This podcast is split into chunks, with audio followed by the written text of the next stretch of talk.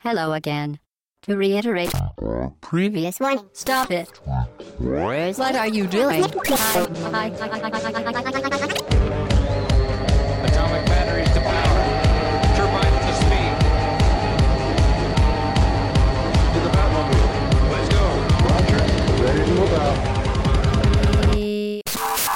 Au bas gauche droite.fr, le podcast session 24. Bonjour tout le monde et bonne année. Euh, nous sommes le dimanche 6 janvier 2013. Voilà, donc euh, nous revoilà. La, la fin du monde n'a pas eu lieu. Et donc les Mayas nous avaient menti. Salaud les Mayas. voilà. Et euh, donc autour de cette table, euh, pour vous souhaiter la bonne année et pour vous accueillir pour ce podcast, j'ai Hobbs, Pipo et Fetch. Salut les gars.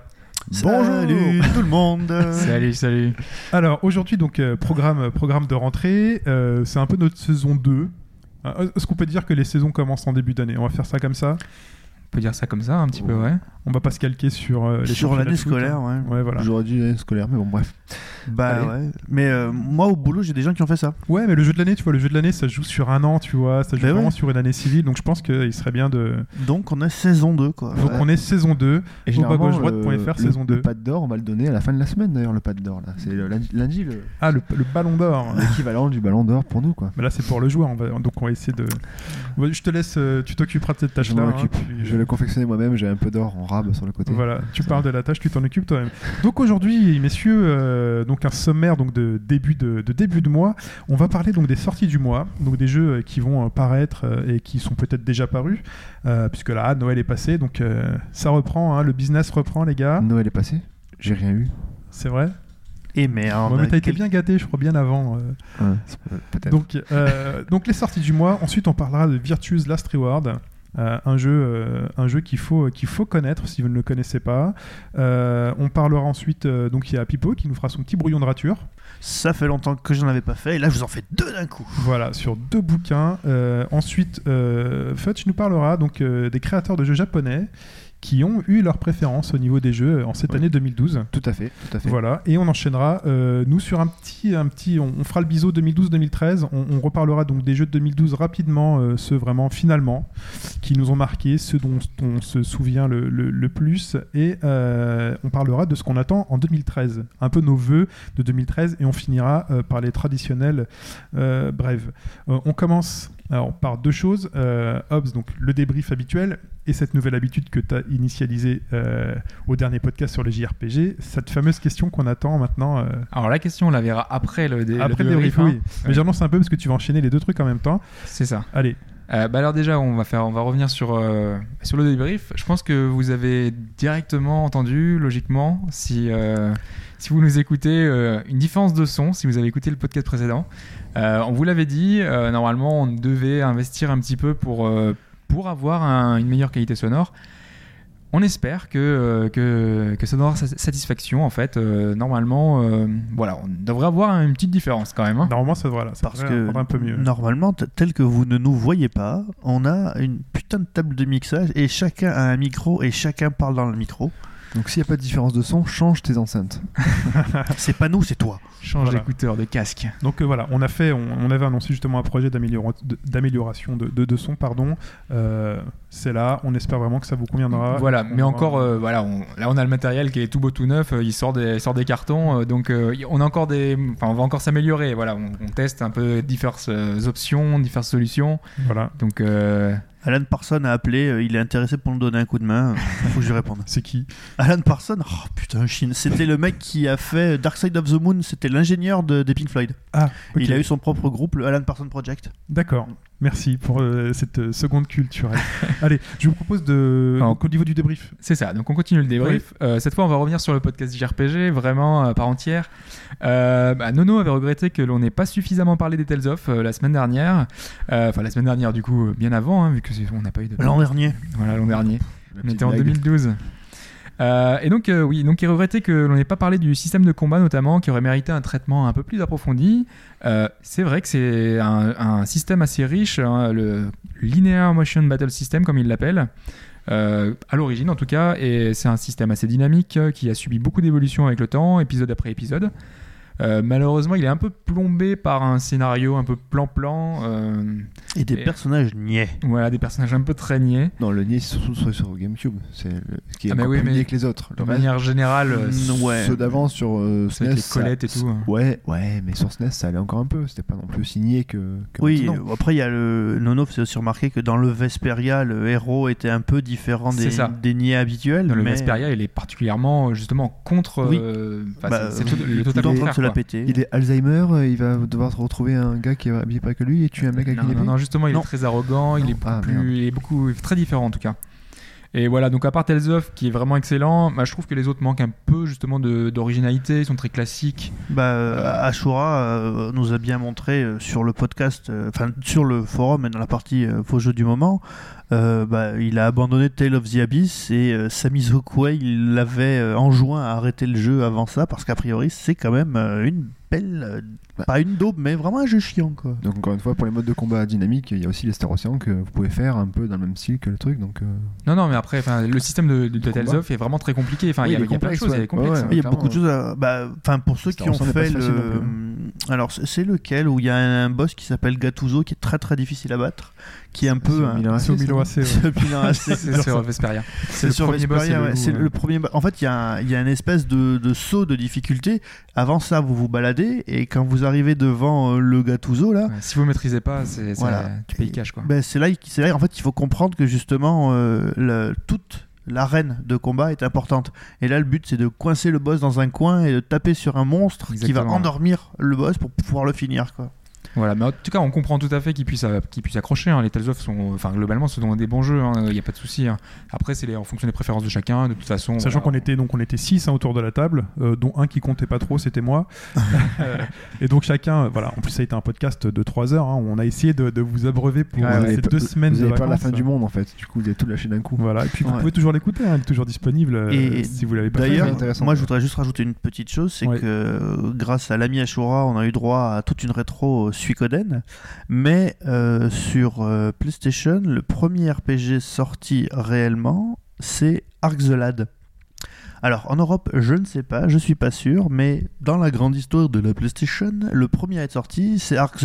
Donc il y en a eu deux, Ark the Lad 1, Ark the Lad 2, et on n'en a pas du tout parlé, mais pour des raisons historiques, euh, je le cite.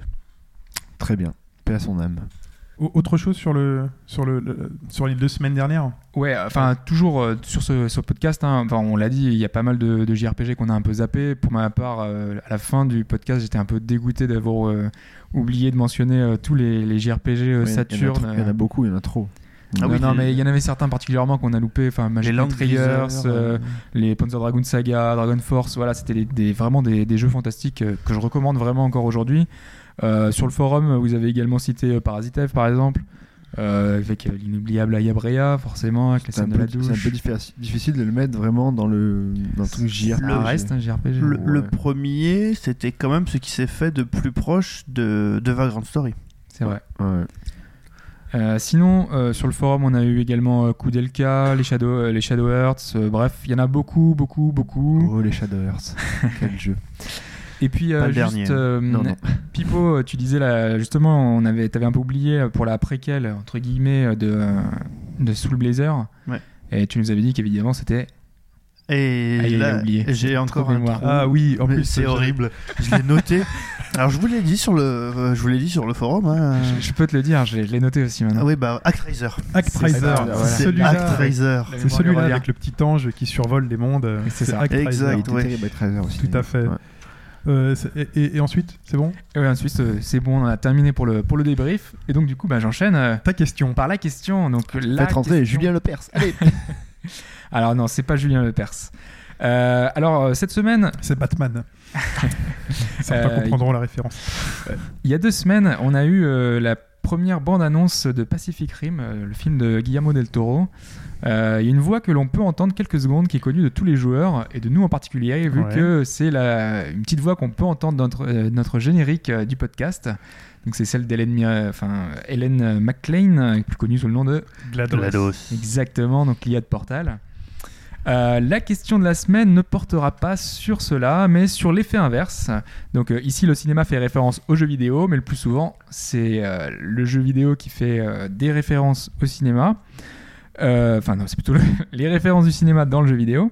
Euh, là, on va prendre l'exemple d'un classique, d'un chef-d'œuvre sorti en 1968, qui est euh, un film réalisé par Stanley Kubrick, 2001, l'Odyssée de l'espace. Ok. Donc, je pense, est-ce que vous l'avez tous vu déjà? Oh oui. Oh, Oui. Ouais. Moi j'en sors d'il y a pas longtemps en plus. Je suis encore tout, euh, tout, est, tout ému. Alors, donc on va pouvoir, on va pouvoir, euh, vous aurez la- donc euh, la mémoire euh, fraîche. Euh, donc GLaDOS, dont on parlait précédemment, est déjà plus ou moins une référence à HAL, hein, euh, l'intelligence artificielle froide, machiavélique, euh, qui prend le contrôle du vaisseau de David, Mhm. le héros du film. toujours cru que c'était plutôt une référence à Red Dwarf, là, le petit truc.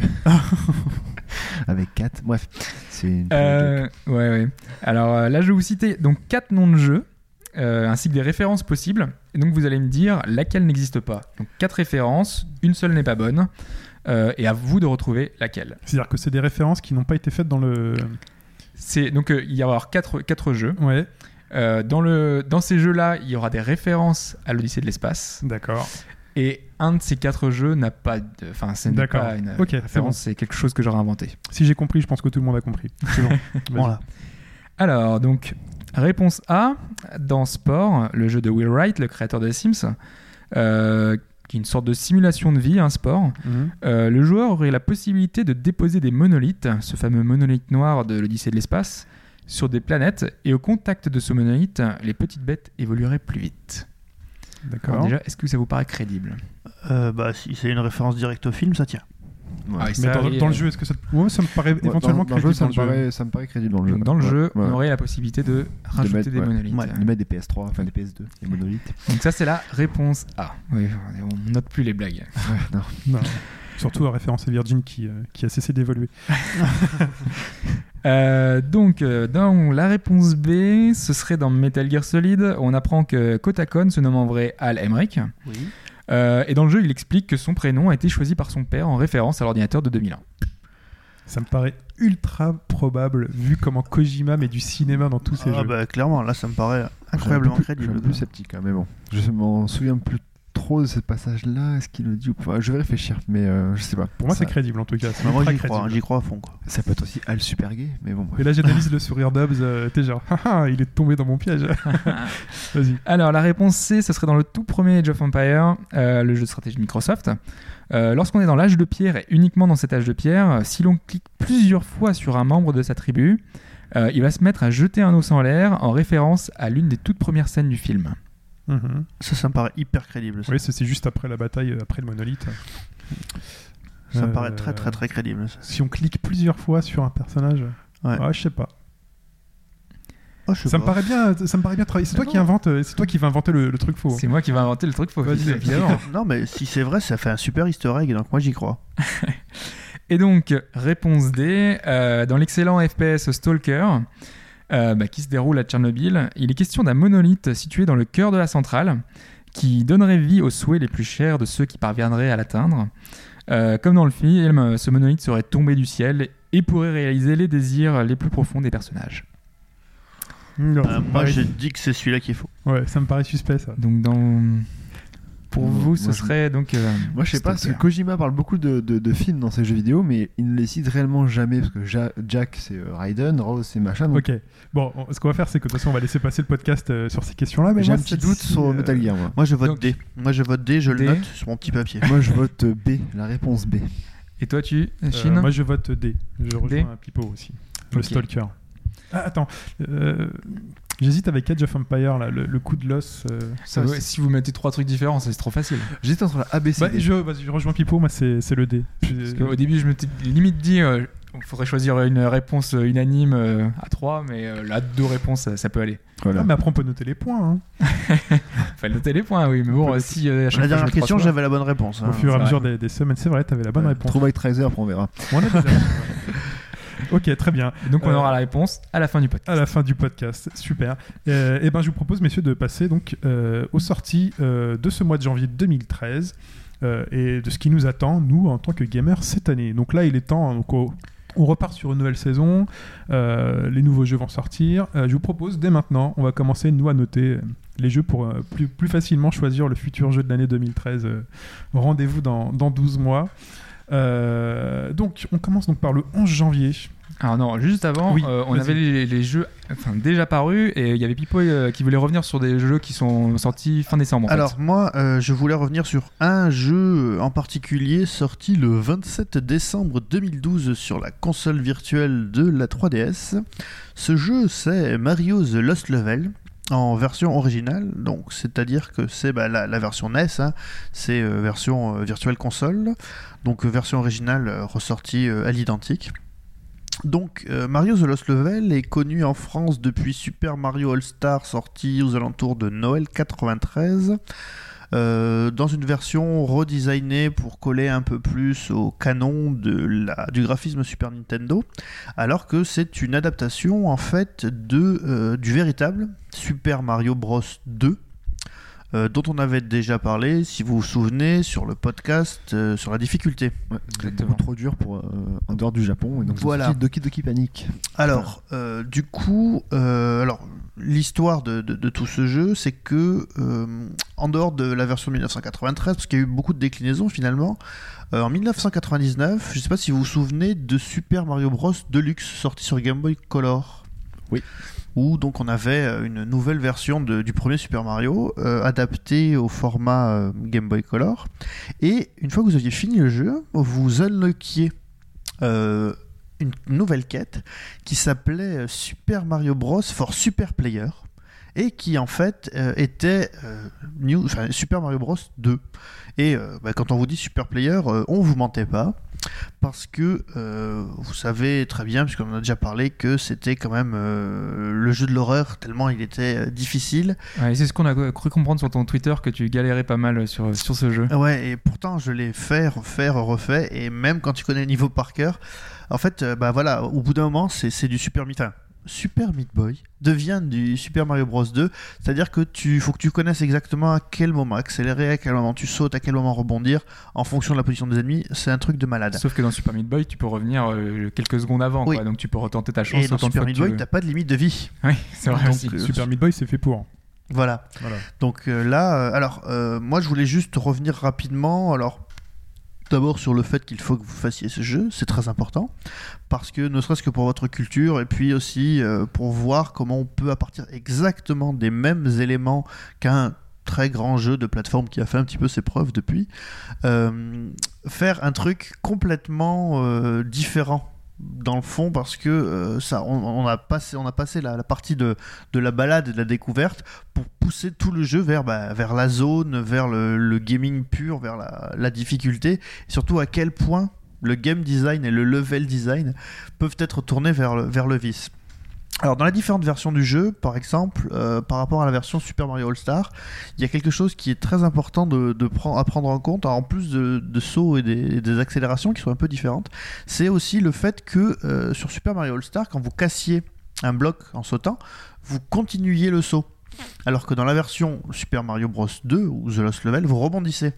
Et euh, ça fait une grosse différence au niveau du game design. Si vous avez fait les deux versions, euh, sur la version 3DS, vous avez des moments où bah, le jeu fait en sorte que vous rebondissiez dans un trou. Si vous faites pas attention, donc ça change beaucoup. Euh, et c'est vraiment un des pièges de base de Super Mario Bros 2. Donc euh, il faut faire attention à l'endroit où on rebondit sous peine de finir dans un trou. Alors je vais pas trop revenir dessus. On en a déjà beaucoup parlé dans le podcast sur la difficulté. hein, tout le gameplay, le level design poussé vraiment dans leur dernier retranchement. Surtout qu'on n'est pas vraiment dans un test, là, on est vraiment dans l'optique Oui, de revenir sur voilà. le jeu. Donc euh, approche euh, hardcore au point que euh, le Seal of Quality US lui a été euh, refusé. Refusé, oui, on en avait parlé. Oui. Voilà, on a déjà parlé. Donc voilà, c'est pas un jeu qui est frustrant, il est juste extrêmement challenging et c'est tellement jouissif à arriver au bout.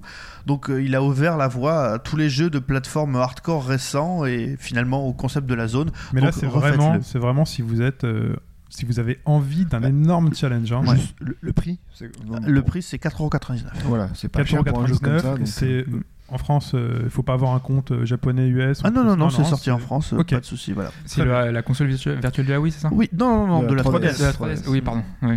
Il n'y a aucun ajout spécifique à la 3DS. il n'y a aucun ajout spécifique et le seul truc qu'on peut dire c'est que les versions 3DS rendent vraiment hommage aux versions originales. Voilà. Et d'ailleurs, il est pas disponible sur Wii aussi? Je... Oui, il existe sur Wii en Virtual Console depuis plus longtemps que ça. ouais. Ouais. Il est pas sur Wii U non plus Si, si tu vas Bah, si, dans, ouais, du coup, ouais. si tu vas dans l'émulateur Wii, tu peux avoir Oui, accès Du coup, oui. euh, Du coup, oui. à la virtuelle console de la Wii. Euh, donc là, on enchaîne donc sur ce qui va paraître et on passe donc au 11 euh, janvier avec Anarchy Reigns sur 360 et PS3. messieurs. Exactement, le beat'em all euh, accès multi euh, de bourré de combos développé par Pla- Platinum Game, hein, qu'on connaît bien, euh, qui a mis du temps à arriver, hein, parce que ça fait, je sais plus, je crois c'est 8, presque un an, qui, qui est 8 mois, un an, qui Ouais. est sorti au Japon déjà. Il y a eu pas mal de, de soucis euh, pour, le, pour, nous, le- pour nous le ramener. Bah, c'est Sega qui a eu pas mal de soucis. euh, C'est ça. Voilà. Comme d'habitude. Ah non, mais là, c'est surtout particulier, on, on l'a dit, hein, c'est Sega France, Sega Europe qui a eu des soucis. Ouais, les pauvres. On enchaîne sur le 11 avec un Ninja Gaiden 3. Alors toujours, euh, ça va se lâcher là, ça va, ça va saigner. Ah, C'est ouais, Razor's, euh, Razor's Edge. Euh, ouais, donc le beat'em all de la Team Ninja, classique. euh, En version euh, totalement euh, full en fait, dans le sens où bah, c'est euh, ils ont remis les décapitations, enfin les démembres, démembraisons, enfin démembraisons. Démembrement. Démembrement. C'est sur Wii U. Hein, Sur, sur Wii U, il y a des personnages en plus. Il y a, il y a, y a Anne qui est disponible dedans. C'est ça. En fait, c'est un, porteur, un portage, mais vraiment super amélioré, super, amélioré, boosté. Moi, je lisais sur des forums, il y en a qui disaient que c'est quasiment un autre jeu, quoi. Ouais, parce que le jeu est de nouveau plus dur. Parce que qu'en fait, les membres avant. apparaissent sur l'écran euh, Mablette et Oui. on peut les couper comme dans Fruit Ninja. je déconne totalement, je l'ai pas vu. Non, mais c'est juste qu'en fait, euh, Ce serait marrant, tu vois, tu fais un Fruit Ninja un peu, un peu sanglant. Ça irait pas trop avec le style où t'appuies sur tous les boutons, en fait. Ouais, parce que le Ninja Gaiden, en fait, à la base, est sorti sur PS3 et 360 et il était super facile par rapport aux, aux originaux. Ouais, il- Et totalement- il avait été ouais. vachement décrié en fait. Et il y avait une arme et une orbe en fait, une magie. Donc du coup, ça a été pas mal euh, dégueulasse pour, pour les fans. Et du coup, bah, celui-ci, ils sont pas mal rattrapés à ce qui paraît. Ils ont remis plusieurs armes différentes et c'est revenu comme un Ninja Gaiden 1 et 2 quoi. Donc euh, limite un Sigma en fait comme sur PS3. C'est ça. Et il y a un truc à noter, euh, je sais pas si c'est le cas des versions euh, PS3 à 360. euh, là, il y a le choix de la langue, donc euh, anglais ou japonais, euh, avec des sous-titres. Euh, donc euh, c'est plutôt pas mal. Euh, Bah, alors, carrément, je sais pas hein. s'ils y étaient à l'origine, mais en tout cas, euh, voilà, c'est déjà une bonne nouvelle Ouais, en c'est bien qu'ils mettent ça. C'est toujours mieux. On, passe, on reste sur le 11 avec Putty Squad. Alors là, c'est un retour d'un classique de l'Amiga et ça arrive sur 3DS. C'est ça. Alors, hein, quelqu'un a un truc à dire là-dessus Ah non, non, rien de particulier. Voilà, Euh, comme ça on sait, bon, on sait que ça sort. Euh, on passe au 14 avec deux G-Well Quest. Le G-Well Quest 4 héritage sur 3DS et le G-Well Quest Mystery Tree de Seventh Gate, la septième porte, euh, qui arrive aussi sur 3DS. Ouais, ils n'ont rien à voir, hein, parce que le premier c'est euh, donc un jeu qui existait déjà sur, euh, sur DS, Mhm. et euh, le second c'est un point and click PC qui est adapté sur 3DS en fait. Donc euh, les deux jeux, enfin le premier c'est un jeu de réflexion puzzle et l'autre c'est un jeu point and click. Donc, euh, Alors le, le puzzle, c'est un genre très particulier. Le Jewel Quest, c'est un puzzle RPG. On n'en a pas parlé. Oui, oui, on a. On on- n'en a pas parlé, mais bon, c'est vraiment euh, extrêmement. Enfin, la, la partie RPG, elle est juste dans la gestion des expériences. euh, c'est très très limité. hein. D'accord. Et euh, donc le 15, euh, 15 janvier. euh, la première grosse sortie finalement. Première grosse sortie, hein, c'est là que l'année commence vraiment, enfin en tout cas pour moi et peut-être pour certains autour de cette table et, et vous euh, qui nous écoutez, c'est DMC Devil May Cry, le remake sur 360 et PS3. Euh, C'est ouais, un, reboot en fait. hein, la, démo fait, est déjà dispo. La démo est déjà dispo sur PS3 360, donc vous pouvez la tester. La démo est composée tout simplement de- d'un mode. euh, vous avez donc euh, un mode avec euh, une sorte de petit niveau où vous avez donc les, le- la possibilité de faire les armes, etc. Et un mode contre un boss, donc tout simplement. Donc Devil May Cry, qu'est-ce que c'est à la base? Donc c'est le reboot de la saga historique créée par Capcom et par, je note son nom, Hideki Kamiya. Ouais. Sorti donc en, en 2001.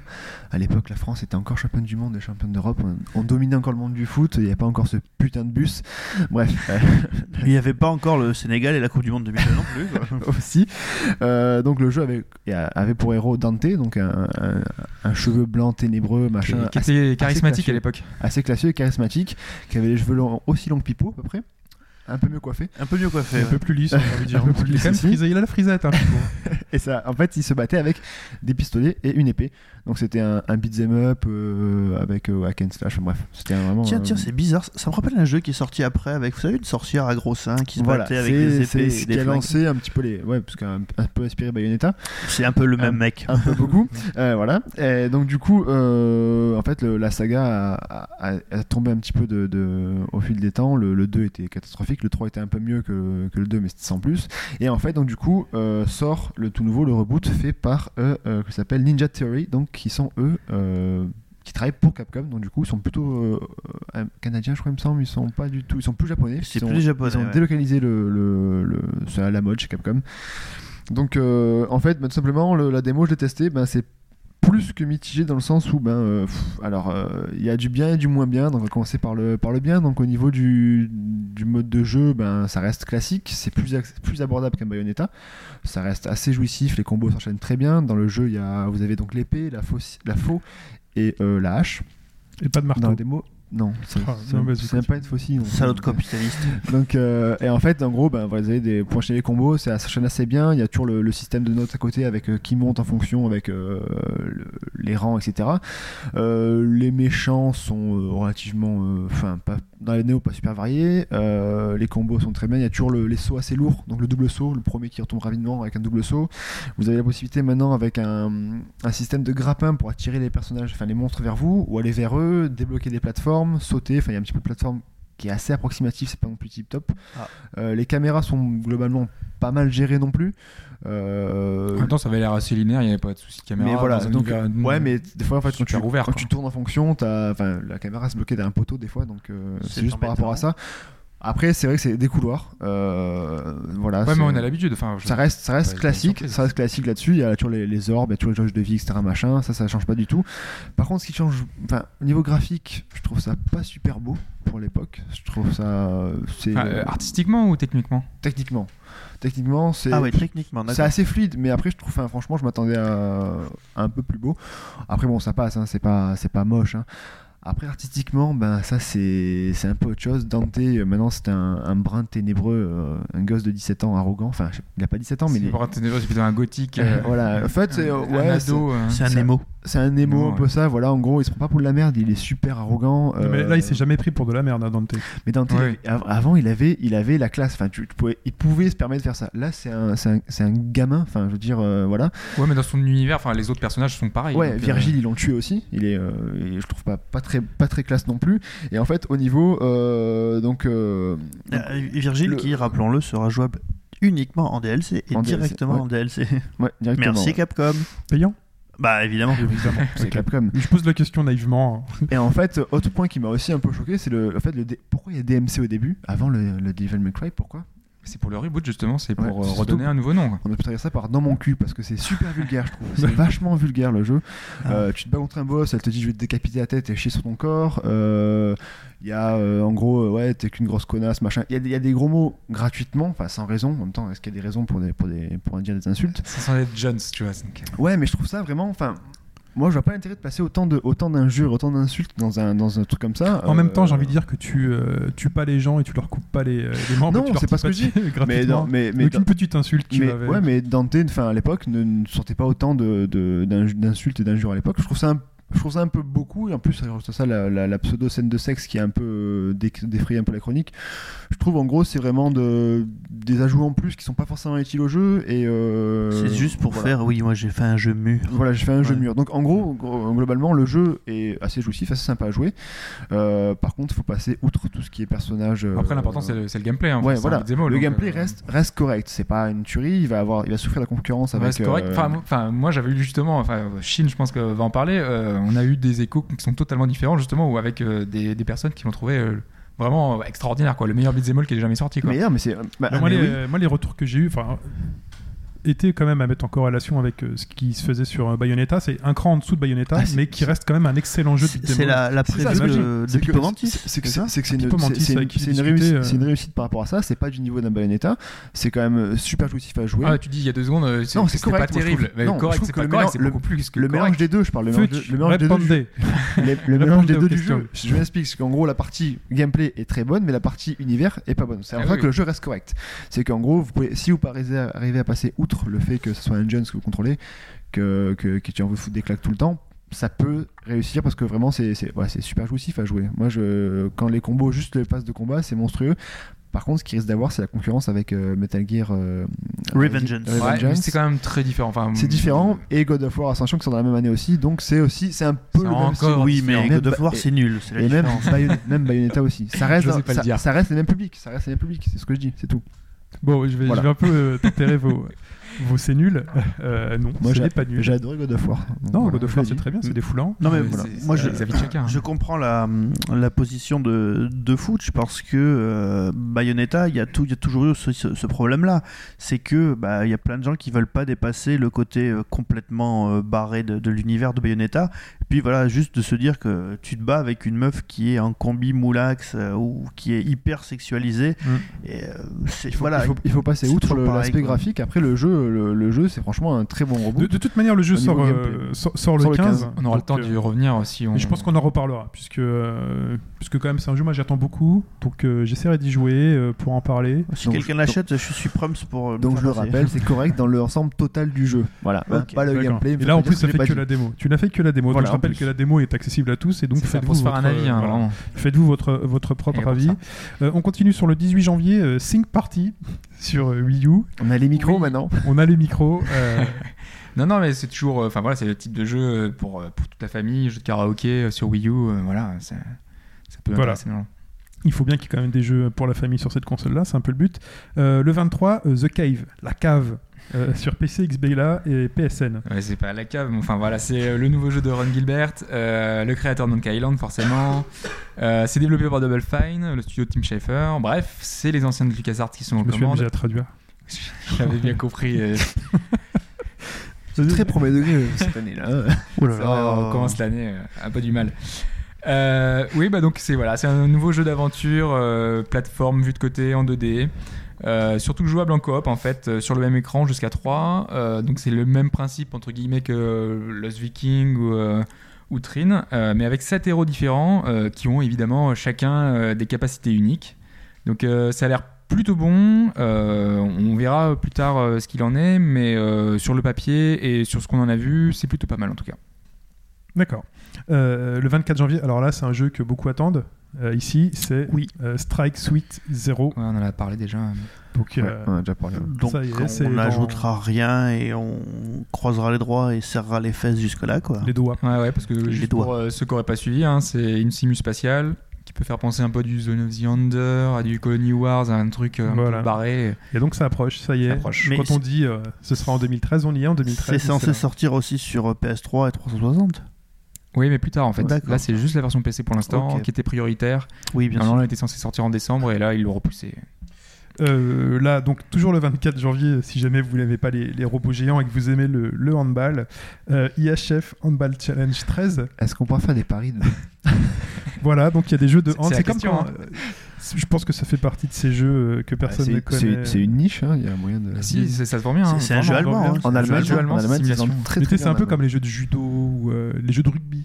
Il y a des Ouais. jeux de rugby qui sont. Enfin voilà, c'est le genre de truc qui Journal marche. au rugby sur PlayStation. Donc voilà, il y a un jeu de handball donc, euh, donc développé par Neutron Games a priori euh, et c'est édité par Square Enix. Voilà, euh, ça sort sur 360 et PC et plus tard sur Et bien, PS3. bonne chance. Voilà, merci Square Enix de, de penser au Karabatic en herbe. Aux Allemands. Euh, donc ensuite, toujours le 24, euh, c'est une grosse journée le 24. hein. Euh, Marvel Avengers Battle for Earth. Donc euh, c'est un portage de la version 3.6 sur Wii U. Quelqu'un touche à ce truc-là Non. Non. C'est Voilà. de l'action assez classique, euh, pas très. Je pense que tout est dit. Euh, Demon Gaze sur Vita. Un jeu Vita et c'est de l'import. Le 24. C'est ça, un dungeon crawler euh, édité par euh, Kadokawa Games. On joue un démon qui peut invoquer avec son œil un peu étrange des, des autres démons. Donc on peut se faire une équipe parmi 45 personnages différents. C'est des démons dans le démon. C'est- c'est- Euh, C'est les démons de On peut la faire ou pas Yo Dog, I heard you like demons. c'est pas de démons, c'est your demons. euh, Heureusement qu'on note plus les blagues. c'est vrai. Ça fera Euh, plaisir à Shura celle-ci. Donc euh, tous nos personnages, donc j'ai dit qu'il y en avait 45, euh, ils sont tous doublés. Euh, ils font partie de 5 races différentes, euh, classiques, euh, humains, elfes, euh, et parmi 8 classes différentes également, paladin, mag, rogue, Il y a les hobbits? mage d'ailleurs, pas mag. Euh, non, il n'y a pas de hobbit. On est Toujours dans la même euh. Bref, c'est assez classique, euh, mais voilà, euh, ça montre que encore, euh, enfin la Vita au Japon a pas mal de choses qui sortent. Euh, malheureusement pour nous, voilà, c'est l'import, hein, donc toujours.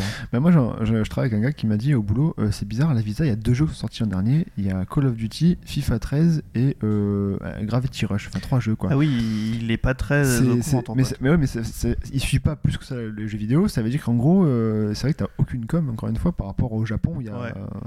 Euh, il y a Mais il y a plus de jeux justement au Japon qui sortent. C'est un peu dommage pour la console quand même. C'est quand même une, une bonne machine quoi. C'est une bonne machine, on l'a déjà dit, on peut le répéter, c'est une bonne machine. Après, voilà, il faut peut-être un peu plus de jeux. euh, Juste euh, une question. Alors, là, il faudrait qu'on fasse un sondage, mais en, en dehors de, de notre cercle de, de joueurs.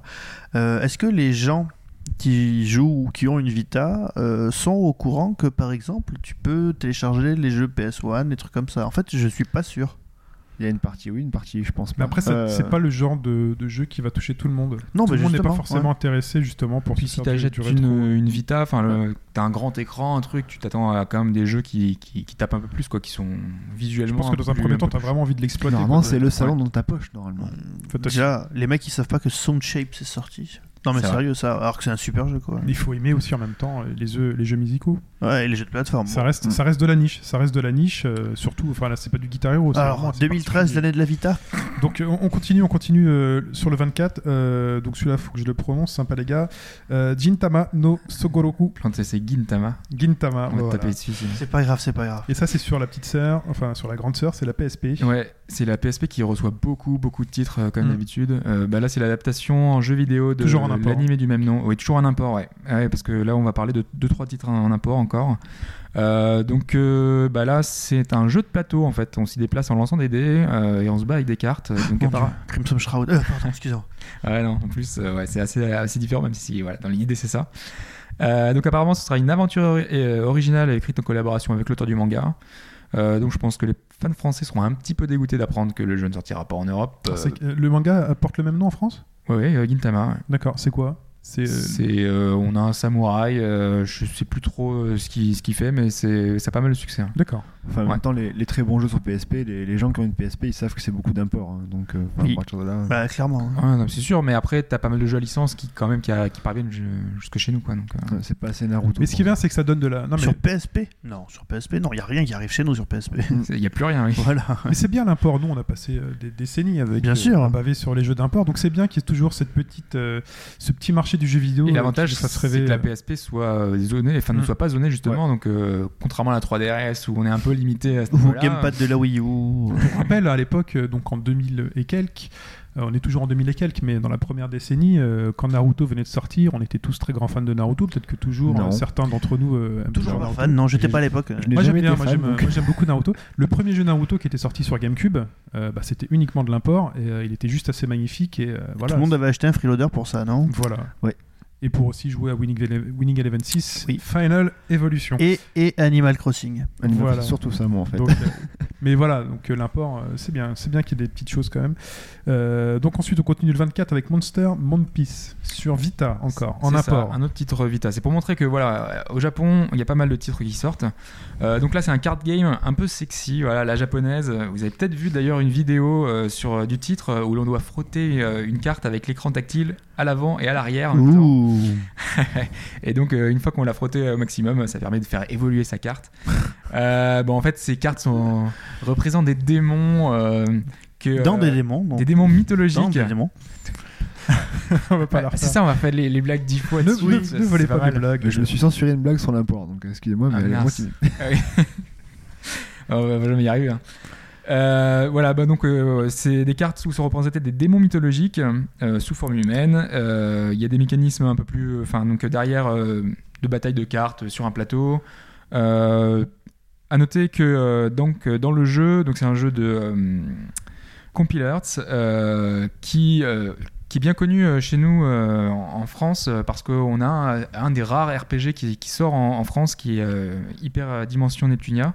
Euh, qui est un des rares RPG donc euh, arrivé sur PS3 euh, par chez nous Ouais. et donc il y a le personnage de Neptune l'héroïne du, du jeu qui sera dans le dans ce jeu là disponible Alors, à l'origine, petit point historique, Compile, c'est les mecs qui ont fait la saga, les à l'Est, les RPG, les shoot 'em up à Ouais. l'Est. Donc, Compile toujours dans nos cœurs.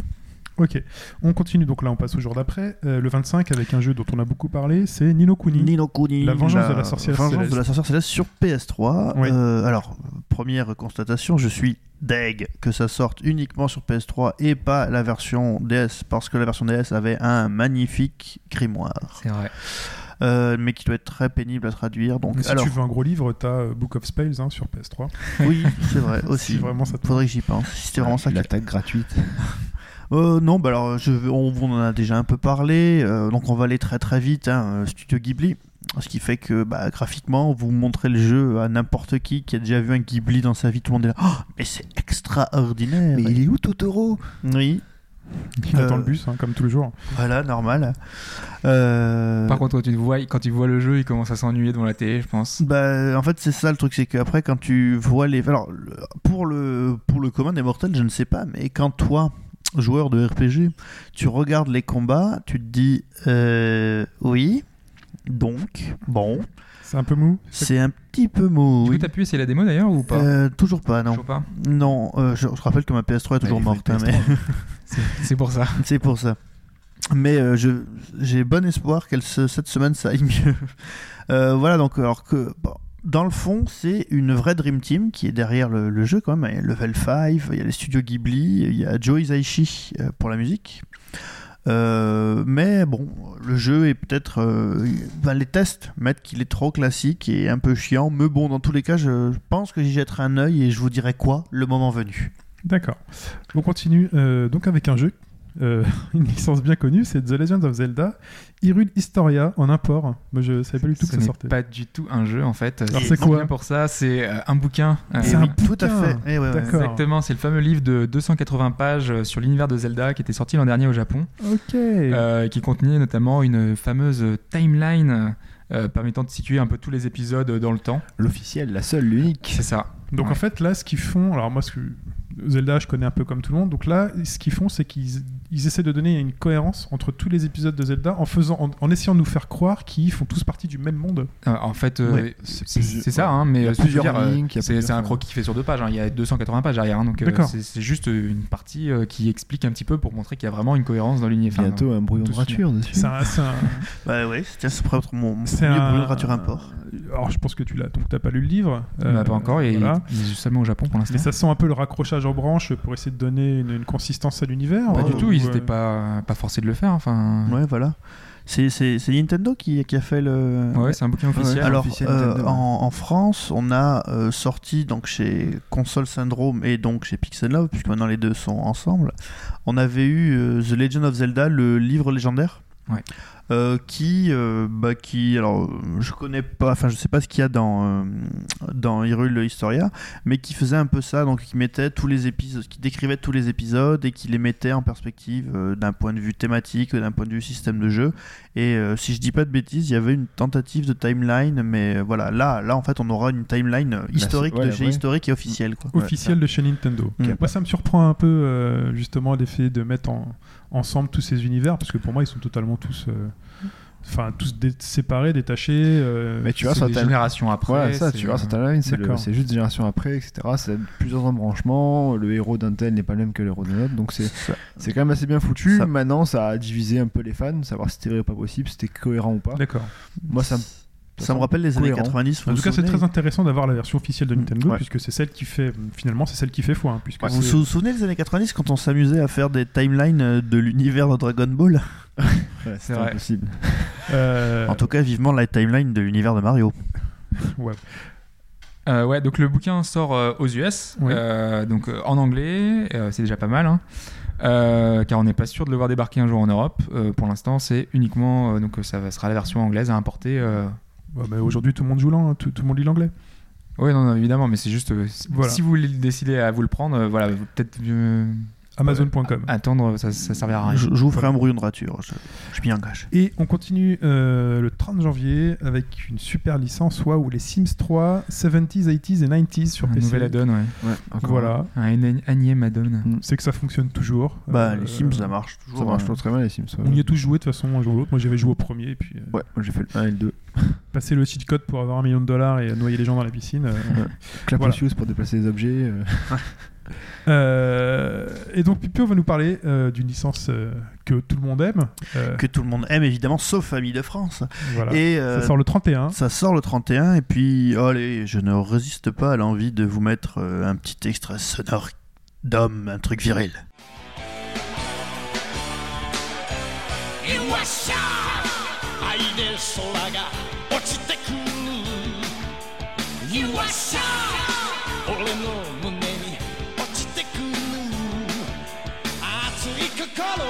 鎖で繋いでも今は無駄だよ Et donc, euh, Bernard Lavillier, dans sa chanson Fortaleza des années 80, à propos d'une femme, disait euh, elle avait des tarots tatoués euh, sur l'épaule droite encadrés par deux cicatrices au couteau. Et euh, moi aussi, j'ai euh, cette euh, cicatrice au couteau euh, tatouée au cœur parce que je vais pas vous cacher que je suis un espèce de fan débile de Ken le survivant. Et euh, parce que, voilà, Alors pour ceux qui connaissent pas le générique original, il faut dire que c'est le générique original hein, qu'on a le générique original japonais. japonais Japonais. hein, qu'on a entendu hein. et que c'est donc Ken le survivant. Je me Et souviens même plus de la version française qu'on avait comme survivant de la Terre. Allez, Ken, Ken. Ken. Voilà, ça revient Voilà. tout de suite. là. contre les fous, les bandits. Voilà. Bon, C'était le héros du futur qui faisait respecter la loi. Voilà. Euh, Donc, bon, c'est revenu. C'est revenu. euh, donc le 31 janvier sortira chez nous sur PS3 et 360 et à la même date au Japon sur Wii U. Il sortira plus tard chez nous sur Wii U. euh, Fist of the North Star, Ken's Rage 2. Puisque Ken le survivant s'appelle euh, le point de l'étoile du Nord en version euh, euh, américaine. Oui, il faut Et- traduire fist. Hein. Oui. Faut, faut le traduire. et s'appelle euh, bah, euh, Hokuto no Ken en japonais. Donc c'est sorti au Japon en euh, décembre 2012. C'est prévu en Europe pour le 31 janvier sur 360 et PS3. Donc euh, pour l'Union européenne et donc pour nous, on n'a pas encore de date précise pour la version Wii U. Alors il- c'est donc c'est la suite du premier épisode Alors qui c'est était, qui était plutôt moyen euh, Alors, après les retours qu'on avait eus. C'est euh, alors c'est un petit peu plus compliqué que ça. Je vais vous expliquer pourquoi. Ouais. Donc euh, ce Ken le survivant est plutôt un épisode de la série des, des Musso. Vous savez les, les Dynasty Warriors, hein. Euh, Dynasty Warriors en Occident, spécialisés dans les phases de tabassage massif, c'est-à-dire que vous frappez pas un ennemi, trois ennemis, vous frappez 1000 sur une 1000 carte. ennemis en 1000 une seule fois. ouais. Euh, et c'est du tabassage massif et pas du tabassage massif chiant comme on a pu en voir par exemple au début de, Lost Odyssey. Mais bon, ça c'était euh, un aparté. Euh, et c'est une suite entre guillemets de Ken's Rage 1 parce que en fait Ken's Rage 1 était un musso mais pareil, il y avait quelques limitations.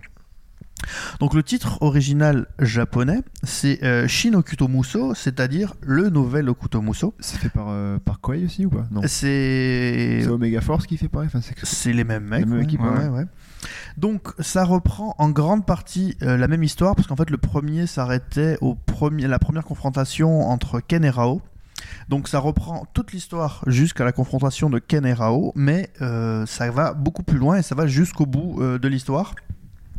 Et surtout, à la différence du premier, c'est qu'en fait dans le premier, euh, vous jouiez Ken du Mhm. début à la fin. Puis après, vous aviez la possibilité de refaire ce niveau, enfin, les niveaux avec un autre personnage, avec Rei, avec Rao ou avec euh, Mamie. Et euh, en gros, vous étiez obligé de refaire le jeu au fur et à mesure avec des nouveaux personnages pour comprendre le- les interconnexions euh, des histoires. Ici, c'est tous les persos sont jouables au sein de la même partie. C'est-à-dire que euh, chaque chapitre, vous allez pouvoir jouer euh, un mec différent. Euh, donc pas de nécessité obligatoire de recommencer pour tout débloquer, etc., etc.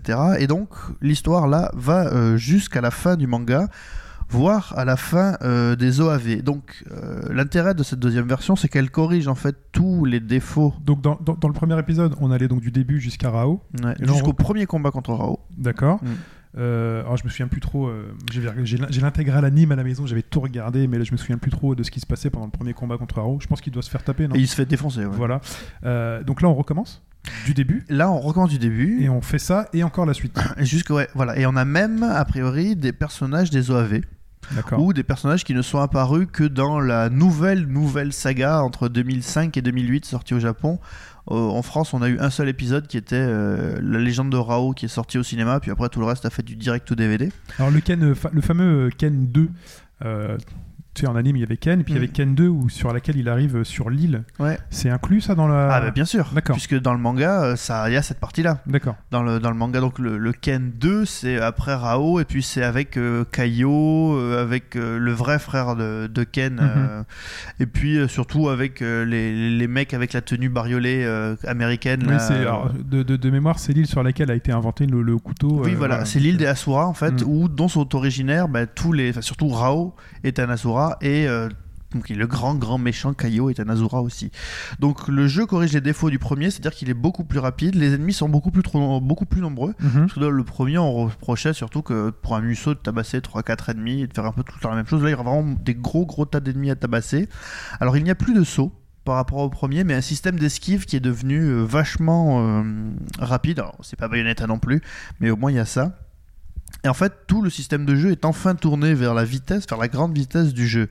Alors, euh, bon, on sait déjà qu'il y a du DLC qui est prêt. Au Japon, il est déjà prêt, donc sorti du DLC en même temps que le jeu. Euh, c'est du fan service euh, à fond, à fond, à fond les ballons. Et ce qu'on peut dire, c'est que si le premier était surtout pour les fans, d'après ce qu'on a pu voir et de ce qu'on a pu entendre, celui-là pourrait vraisemblablement être un bon jeu. Euh, pour ce qui concerne notre avis, je le ferai à la fin du Mm. mois et je vous dirai de quoi il en retourne. Mais là, c'est les retours qu'on a eu. Hein. Ouais. ce serait un, un vrai bon jeu. Possibilité de jouer à, à deux? Euh, je ne sais pas. D'accord. Parce que je sais que le dernier, euh, c'était quel Samurai Warrior? Samurai- euh, Warrior Orochi 3, vous pouvez jouer en- à deux en ligne en fait. D'accord. En ligne. Donc ça, ça permet- enfin, c'était juste la possibilité d'en Ah, faire ça pourrait être pas mal de Donc, faire voilà. euh, une partie Ken et Ray pour aller Ouais. péter la gueule. Et donc, c'est toujours en import. Et on finit le calendrier sur le 31 janvier. Toujours, toujours en import. C'est Gunhound EX sur PSP, Hobbs. Exactement, c'est un titre qui est déjà sorti sur euh, PC en fait. Euh, donc c'était un run and gun, euh, comme on n'en fait plus un peu à la Gunstar Heroes. On dirige un mecha, ça pète de partout, il y a des musiques entraînantes. Moi j'ai fait la démo, je vous mettrai justement le lien dans, le- dans les notes du podcast sur le forum. Euh, comme ça vous pourrez vous faire un avis si vous voulez. Euh, c'est en japonais hein, évidemment, mais euh, ça permet, c'est pas très compliqué, hein, juste à régler quatre touches et, de lancer. Franchement, ça bouge plutôt bien. Le mecha peut voler, planer quelques secondes, déraper sur le sol, envoyer des rafales. C'est assez joli. Enfin, c'est de la 2D, hein, mais ça, voilà, ça- franchement, ça pète un peu de partout. C'est pas hyper original, mais c'est efficace. Et vu qu'on n'a pas beaucoup de run and gun ces derniers temps, euh, bah, ça fait toujours plaisir. hein. Voire pas du tout. hein. Voilà, faut pas, du tout, exactement. Voilà, donc le jeu sera dispo sur le PSN Jap pour environ 30 euros, donc le 31. Et euh, bah voilà, je pense que ça peut être un bon petit titre. Donc, si c'est sur le PSN et que c'est un jeu PSP, ça veut dire qu'on peut aussi y jouer sur Vita. C'est une grande question parce que j'ai la Vita depuis quelques jours, donc je ne sais Ouais. pas encore euh, comment fonctionne justement Welcome, ce- bienvenue. Euh, je sais pas trop comment ça fonctionne justement. Si on a tous les titres PS, euh, PSP peuvent sont compatibles, je crois pas en fait. D'accord. Mais Bah, il faudrait, bah, c'est être l'occasion de vérifier. On... Moi j'avais une Ouais. toute petite question à, à propos de la Vita. Est-ce que quelqu'un a compris comment fonctionnait Nier? Le- le L'espèce de système de street pass localisation, euh, de euh, Vita. Je n'ai jamais rien compris à ce truc. En fait, il faut avoir une. euh, Je crois que tes potes t'envoient une coordonnée GPS, euh, mais il faut avoir du réseau en plus, de toute manière. Il faut, Bon d'accord, donc ça. il faut avoir accès à la data, donc. euh, On est d'accord, ça sert vraiment à rien ce truc en fait. Oui, non. Normalement, ça sert à, enfin, à localiser les gens qui ont enfin, la, donc la Vita dans aux alentours. Oui, autour Donc de déjà, toi. s'il n'y a pas grand monde Pour qui l'a, ça ne sert pas grand chose. Pour retrouver entre vous. Non, non, Pour mais les 12 après, qui l'ont là. Pour ceux, pour ceux qui l'ont, euh, ça permet de, de voir les jeux auxquels on joue, pouvoir participer à des sessions, faire des trucs en multi. Je pense qu'au Japon, si beaucoup de monde l'a dans un périphérique restreint, ça peut être super utile. Quoi. Ouais, mais tu te vois aller à la rencontre des gens. euh, Non, justement, t'as pas besoin d'aller à la rencontre des gens si tu joues en Wi-Fi. Mm. Ça permet de faire des rencontres genre sur du, euh, du Monster Hunter en deux, en deux trucs. Enfin, a pas Monster Hunter sur Vita, mais euh, sur du, Ça pourrait. bientôt. du Soul Sacrifice. Non, justement, il n'y en a pas. Ah, oui. Il n'y en a aucun de prévu. Il faut- je n'écoute pas nos, nos podcasts. Euh, on continue. Tu veux finir sur euh, Persona 4 Arena le jeu Oui, parce qu'en fait, normalement, il était prévu pour ce mois-ci. Ouais. Même plus précis que ça, il était prévu pour. euh, bah, donc, ça dépend quand vous écoutez, mais pour mardi, là, euh, donc après-demain. Euh, Le 8 donc, mardi 8. Exactement. Tout à fait. Euh, et sauf que bah, les, les revendeurs ont redécalé la date. Euh, je sais que Micromania a passé la date à mars. Euh, pour certains, c'est Amazon a mis pour euh, plus de date. Euh, ils ont mis repoussé euh, ultérie- Ah oui, c'est ultérieurement. même pas un petit décalage, parce que déjà mars. euh, Exactement. Non mais mais voilà, en fait, il y a vraiment une, une question sur ce titre. On ne sait pas du tout pourquoi est-ce que le c'est repoussé, tant repoussé. euh, Il y a eu un problème de traduction. Il y a, un- Il y a trop de textes à écrire. dans ce jeu de baston, c'est un peu bizarre quoi. ils attendent peut-être qu'il y ait le Persona 4 qui sorte. Bah, le, le jeu c'est en février. Il pourrait faire un combo, c'est vrai. hmm, peut-être. Ouais, mais c'est bête d'avoir annoncé une date et de pas la tenir quoi. Peut-être pour euh, donner un peu plus de, de vie à ces personnages. euh, qu'on apprenne à les connaître déjà C'est un d'abord peu dans idiot le quoi. Le, jeu est bon donc. euh, euh, ouais Le jeu est bon, mais c'est bah, comme c'est du, c'est les mecs qui ont fait Guilty Gear. Hein, c'est donc c'est Arc System, donc c'est des systèmes de jeu hyper compliqués. Et si vous n'êtes pas prêt à vous accrocher, vous allez jamais rien comprendre. Ouais, non, évidemment, mais, mais avoir un casting pareil, enfin et tout. Mais je crois qu'il n'avait pas été simplifié ce système de jeu pour Persona 4 Arena. Non, non, il est hyper compliqué dans Persona 4 Arena aussi. Il est délibéré, enfin, il est délibérément hyper complexe. Quoi. D'accord, j'avais, j'ai l'impression d'avoir lu le contraire, mais c'est pas grave. Euh, donc on en a fini, messieurs, pour euh, ce planning de sortie de- du, du mois. Euh, et je vous propose de passer à la suite avec un petit extrait sonore, comme d'habitude.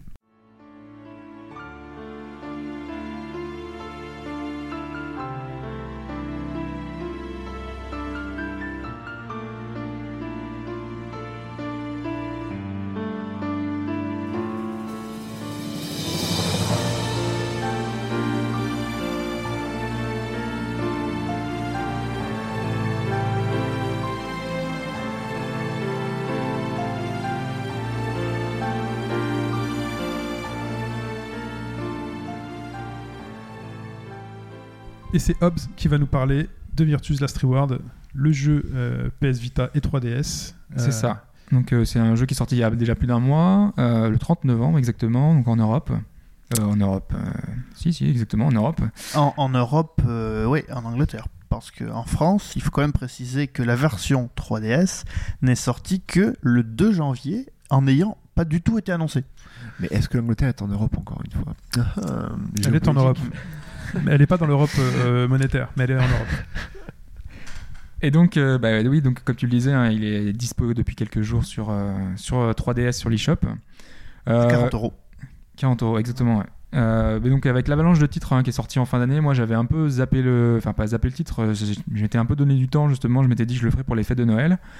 Euh, et du coup, bah, je l'ai fait et j'ai pris vraiment une énorme baffe.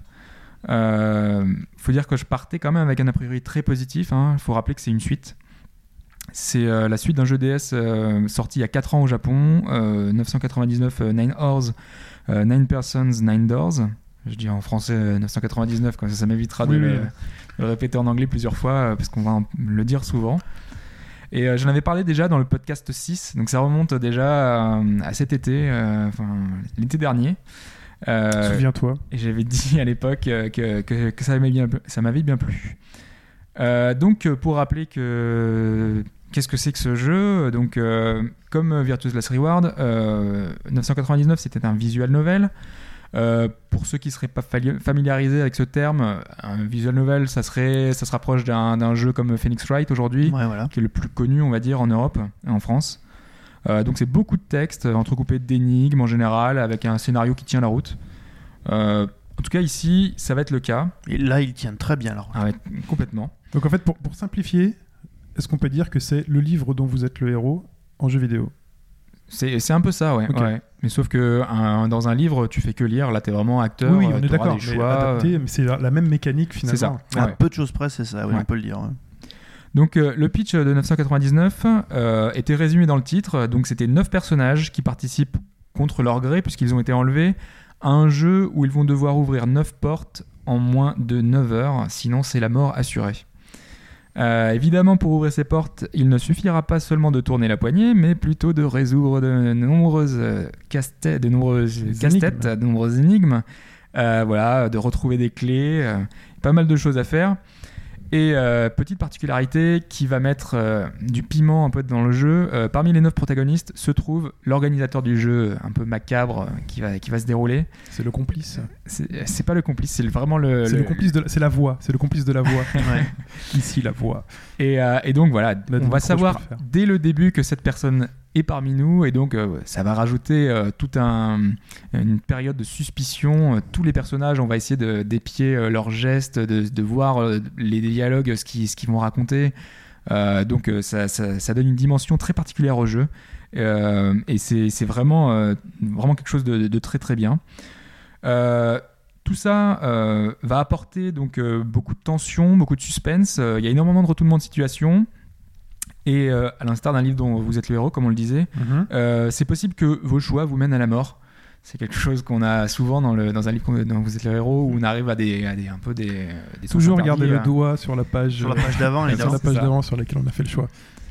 Et euh, dans 999, une fois qu'on était mort, il y avait une sorte de New Game Plus qui permettait de recommencer le jeu et de faire plein de choix différents. Euh, C'était seulement lorsqu'on avait vu toutes les fins qu'on comprenait euh, enfin pourquoi on a été capturé, euh, qu'est-ce que c'est que ce jeu complètement fou. euh, euh, on, on peut comparer ça un peu à un, à un saut, hein, parce que le jeu. C'est-à-dire le que jeu- chaque fin, finalement, t'apporte un point de vue. euh, Voilà, en Ah, fait, on a le point de vue d'un autre, d'un autre personnage à chaque fois dans une, dans une fin différente. Et ça se terminait un peu dans une fin ouverte. Donc forcément, moi, j'étais vraiment enthousiaste à l'idée de revoir ce, ce- Tous ces personnages-là. tous ces personnages-là. Euh, donc euh, Virtuous Last Reward, euh, qui vient de sortir sur 3DS et Vita, reprend ses mécaniques. Le principe c'est le même. On est quelques années plus tard. Le personnage qui a été enlevé, encore une fois, doit participer lui-même à un jeu et le même jeu que 999. Donc c'est le même sur le principe, mais l'aventure en elle-même est vraiment très très différente. C'est le même piège, le même casse-tête que de no- 999 C'est ça Alors, que tu dis Euh, c'est le, c'est le principe qu'elle même, c'est-à-dire que c'est les neuf personnages qui ont été enlevés et mis dans, une, dans, un, dans un lieu clos D'accord. et euh, on va devoir euh, ouvrir des portes dans un temps imparti en fait. D'accord. Sauf que Dans le jeu, c'est décrit, euh, parce qu'en plus, dans la version que vous pouvez euh, télécharger sur l'eShop, donc le jeu est en anglais. Tu y as joué aussi, hein Oui, je joue sur l'eShop aussi, ouais. Donc euh, en anglais, euh, mais les voix sont en japonais. Ouais. C'est un Nonary Games Ambidex version. Et là, dit en japonais, ça fait Nonary Game euh, Ambidex version. c'est ça. Ouais. Euh, et donc ce Nonary Game euh, Ambidextre Edition, euh, le principe c'est qu'on se réveille muni d'une montre, impossible à enlever, euh, avec un numéro sur le cadran. Donc ça c'était déjà le cas à l'époque. Sauf que la particularité cette fois c'est que ce chiffre est de couleurs différentes. Enfin des couleurs différentes. Tous les chiffres de toutes les montres ont des couleurs différentes, sauf euh, certaines personnes en fait qui ont le même chiffre que nous. Et à ce moment-là, ça veut dire qu'on va faire équipe avec cette personne-là. Donc la particularité de ce jeu-là, c'est que notre, euh, notre destin est, euh, et- et se joue à deux en fait. Euh, les deux personnages qui vont avoir un bracelet avec un chiffre de la même couleur vont passer les mêmes portes, vont devoir faire les mêmes choix. Et donc du coup, on, a, on va devoir s'attacher à l'autre personne, on va devoir lui faire confiance, on va devoir... Il y a, y a tout Ou ne pas lui faire confiance. ou ne pas lui faire confiance, exactement. Et ça va nous compliquer plus d'une fois la tâche. Et, euh, et voilà, ça, ça nous, ça nous fait euh, penser un peu différemment en fait. Alors, question euh, scénaristique qui me vient à l'esprit, sachant que dans 999, le coupable finalement était parmi euh, l'équipe. Ouais. Euh, Est-ce que tu le découvres dans 999, ce coupable? Non, oui, on- à la fin, on avait vraiment l'explication totale. On savait Et là, il revient aussi? Alors là, en fait, on ne sait pas du tout au début qui est l'organisateur. On va le savoir, mais euh, il n'y a aucun moyen de savoir Si c'est la même équipe de 9 personnes et Ouais. qui, qui En tout cas, la personne n'y est pas. D'accord. Ok. Disons que dans c'est un espèce de lapin fou qui, qui te parle euh, quand tu es coincé euh, dans, la, dans ta, ce que tu crois être une cage d'ascenseur au début du jeu. Mhm. Et ben donc c'est zéro. D'accord. C'est ça, oui. Parce qu'en fait, euh, l'organisateur a, un- a installé une IA, en fait, qui avait, il y a un petit lapin qui est sur tous les écrans. Et ce petit lapin, il, c'est euh, un petit peu le gars, il est un peu complètement un lapin fou, quoi. Ça- C'est ça- comme la ça- marionnette dans Saw. euh, Ouais, c'est grâce sa à ça voix qu'il est flippante. À vélo. D'accord. C'est Ok. c'est vraiment flippant. hein. Ok, continue. Euh, bah donc on y reviendra après. Euh, je voulais juste expliquer grosso modo comment se déroule le jeu. On a une phase de recherche, euh, d'enquête, avec plein de puzzles, des énigmes. Le but, ce sera donc d'arriver à ouvrir les, po- les portes, hein, donc on- les fameuses portes. Donc ça, c'est quasiment du pot and click. hein. On ramasse des objets, on les utilise. On les combine entre eux. C'est ça. Je sais pas ce que tu en as pensé. euh, Enfin, ça fonctionne toujours aussi bien. hein. Euh, ça, ça, ça fonctionne pas mal, mais alors moi, il y a vraiment un truc qui m'a beaucoup, beaucoup, beaucoup, beaucoup fait chier. C'est que euh, le jeu est pensé pour être fait aussi bien sur 3DS que sur Vita. Ouais. Ce qui fait que finalement, la, la navigation au sein des pièces ne se fait pas au stylet, mais se fait au stick. Et euh, parfois, pour penser à se déplacer sur un coin bien précis de l'écran, euh, c'est très très pénible, alors que si c'était facilement accessible euh, rien qu'en cliquant avec le stylet, ce serait beaucoup plus rapide. Exactement, parce qu'en fait, c'est, enfin, je, je voulais aussi le signaler, mais euh, c'est le, le problème. En fait, dans 999, on n'avait pas ce souci-là parce que c'était pensé pour la DS. Uniquement. ouais. Voilà, et en fait, on pointait directement où est-ce qu'on voulait aller, dans les directions qu'on voulait aller. Et là, le problème, c'est que vu qu'ils y ont pensé pour la Vita, ils ont adapté le, le- en fait, la, la configuration pour les deux consoles, et on se retrouve avec un truc un peu bancal. C'est vraiment très lent pour pouvoir faire le tour des pièces, et je trouve que c'est un peu dommage. Après, c'est un des seuls points noirs entre guillemets. du- Enfin, à- Donc à le jeu de ça, est, peut-être plus pensé donc Vita que 3DS cette fois-ci. disons que- c'est pas ça, c'est juste qu'ils n'ont pas vraiment adapté l'interface trop à la 3DS, quoi. Euh, dis- disons que voilà le, le principal souci que ça apporte, c'est que euh, des fois, vu qu'en plus selon l'endroit où tu cliques, ça peut faire des zooms, tu as tendance à, euh, à faire disparaître de l'écran des parties d'un objet, d'une porte ou je sais pas trop quoi, sur lesquelles tu penses plus à cliquer. Donc euh, il y a vraiment des moments où tu es coincé, tu te dis mais c'est pas possible, j'ai fait 25 fois le tour de la pièce et là tu te dis ah mais il y a peut-être un truc sur lequel j'ai pas cliqué, tu dis mais ça ah mais ça c'est pas accessible. Attends, est-ce que je peux y aller? Bon, j'y arrive pas. Hop, je clique. OK, c'est bon, ça marche. Des fois c'est un petit peu frustrant mais c'est quand même pas suffisamment emmerdant pour que t'aies pas envie d'aller au bout quoi. Ouais, parce que globalement, enfin, ça passe plutôt bien. C'est Oh oui. c'est vraiment un petit, voilà, un petit bémol, quoi, sur, Mhm. euh, oui, oui, non, sur la gestion des, des énigmes. Et donc là, donc ça, c'est la première. Enfin, c'est une des parties du jeu. Donc on aura, ça va alterner donc des phases comme cela, comme celle-là, donc des phases de, de recherche, d'enquête, avec des phases qu'on appelle de nouvelles. Euh, donc c'est beaucoup, beaucoup, beaucoup de texte. Euh, on l'a pas. Si tu l'as précisé tout à l'heure, c'est pas en français, c'est Ouais. en anglais. Euh, donc euh, faut avoir quand même un petit peu un petit bagage hein, parce que c'est quand même assez compliqué. Je sais pas jusqu'où t'en es arrivé, mais quand ça commence à parler physique quantique, Oh, ça va. Moi, fait, j'ai fait une fin. Pour le moment, Ouais. j'ai qu'une fin. Et euh, j'ai pas trop eu de. Enfin, honnêtement, moi, j'ai pas, trop, pas eu trop de soucis. bah, Mais globalement bon. c'est plutôt bien vulgarisé, donc ça passe. hein, c'est, Je, euh, je fais partie de, de cette génération de gens qui, pour pouvoir faire des RPG, ont dû apprendre l'anglais euh, dès le milieu des années 80. Donc, euh, Et puis c'est toujours bien pour progresser. Vous pouvez faire le jeu avec un petit dico euh, ou votre euh, smartphone avec dictionnaire euh, français, franco-anglais. Mais je pense que les, les lycéens, les, les étudiants, enfin qui sont pas forcément, qui sont pas super à l'aise en anglais, voilà, on aura un peu de mal. Quoi. On peut pas le conseiller non plus à tout le monde, sachant que vraiment il y a un vrai, il y a- il y a de l'exigence derrière. euh, C'est pas mal de propos scientifiques, euh, même si c'est vulgarisé, il y a quand même des, des choses à connaître. euh, Et c'est important pour pouvoir avancer? plutôt quand même parce que Ouais. c'est ouais, ouais, tourné autour de ça. C'est de la science-fiction quoi. Peu deux trois énigmes scientifiques à résoudre, deux trois équations. L'histoire étant quand même très bien écrite et puis vu que c'est euh, un visual novel bah, l'histoire c'est quand même un peu le la c'est le ga- le gameplay du jeu c'est l'histoire voilà un visual ça, novel on peut ouais. dire que c'est ça donc euh, ce serait idiot de ne pas maîtriser l'histoire de bout en bout quand même quoi Et donc la, la mécanique euh, où elle est, elle est intéressante. Alors parce que moi j'avais donc une démo, hein, il y a une démo hein, pour vous qui est disponible sur Vita. Je sais pas si la démo est disponible sur 3DS, mais dans la démo sur Vita, on commençait à quand même à entreapercevoir pardon une mécanique assez complexe avec cette montre. Euh, où on, de- on doit décider, euh, alors je sais plus si dire si l'autre est un menteur ou pas. euh, On va on va y venir euh, juste venir. après. Ouais, déjà, enfin, on peut y on peut y allez, venir on y va directement. Ouais. Bah donc en fait dans cette phase de, de nouvelle, on va devoir faire des choix justement, donc comme tu le disais. Euh, et ces choix, on va devoir les faire un petit peu euh, à chaque fois qu'on ouvre une porte en fait. À chaque fois qu'on ouvre une porte, on va devoir participer à un jeu. Euh, donc euh, en fait le but du jeu à, à l'origine, donc je, on- je l'ai dit tout à l'heure, euh, normalement c'était ouvrir 9 portes. En fait, c'est pas vraiment ça. C'est le but, c'est d'arriver à ouvrir la neuvième porte. C'est le voilà, le but, c'est de sortir. Donc c'est ouvrir. rien à voir porte. avec le film de Roman Polanski Et sauf que là, la neuvième porte, elle est directement à côté de nous, à l'entrée. Sauf que pour l'ouvrir, il va nous falloir que notre montre indique un compteur qui soit de 9. Pour avoir ce compteur de 9, il faut gagner des points.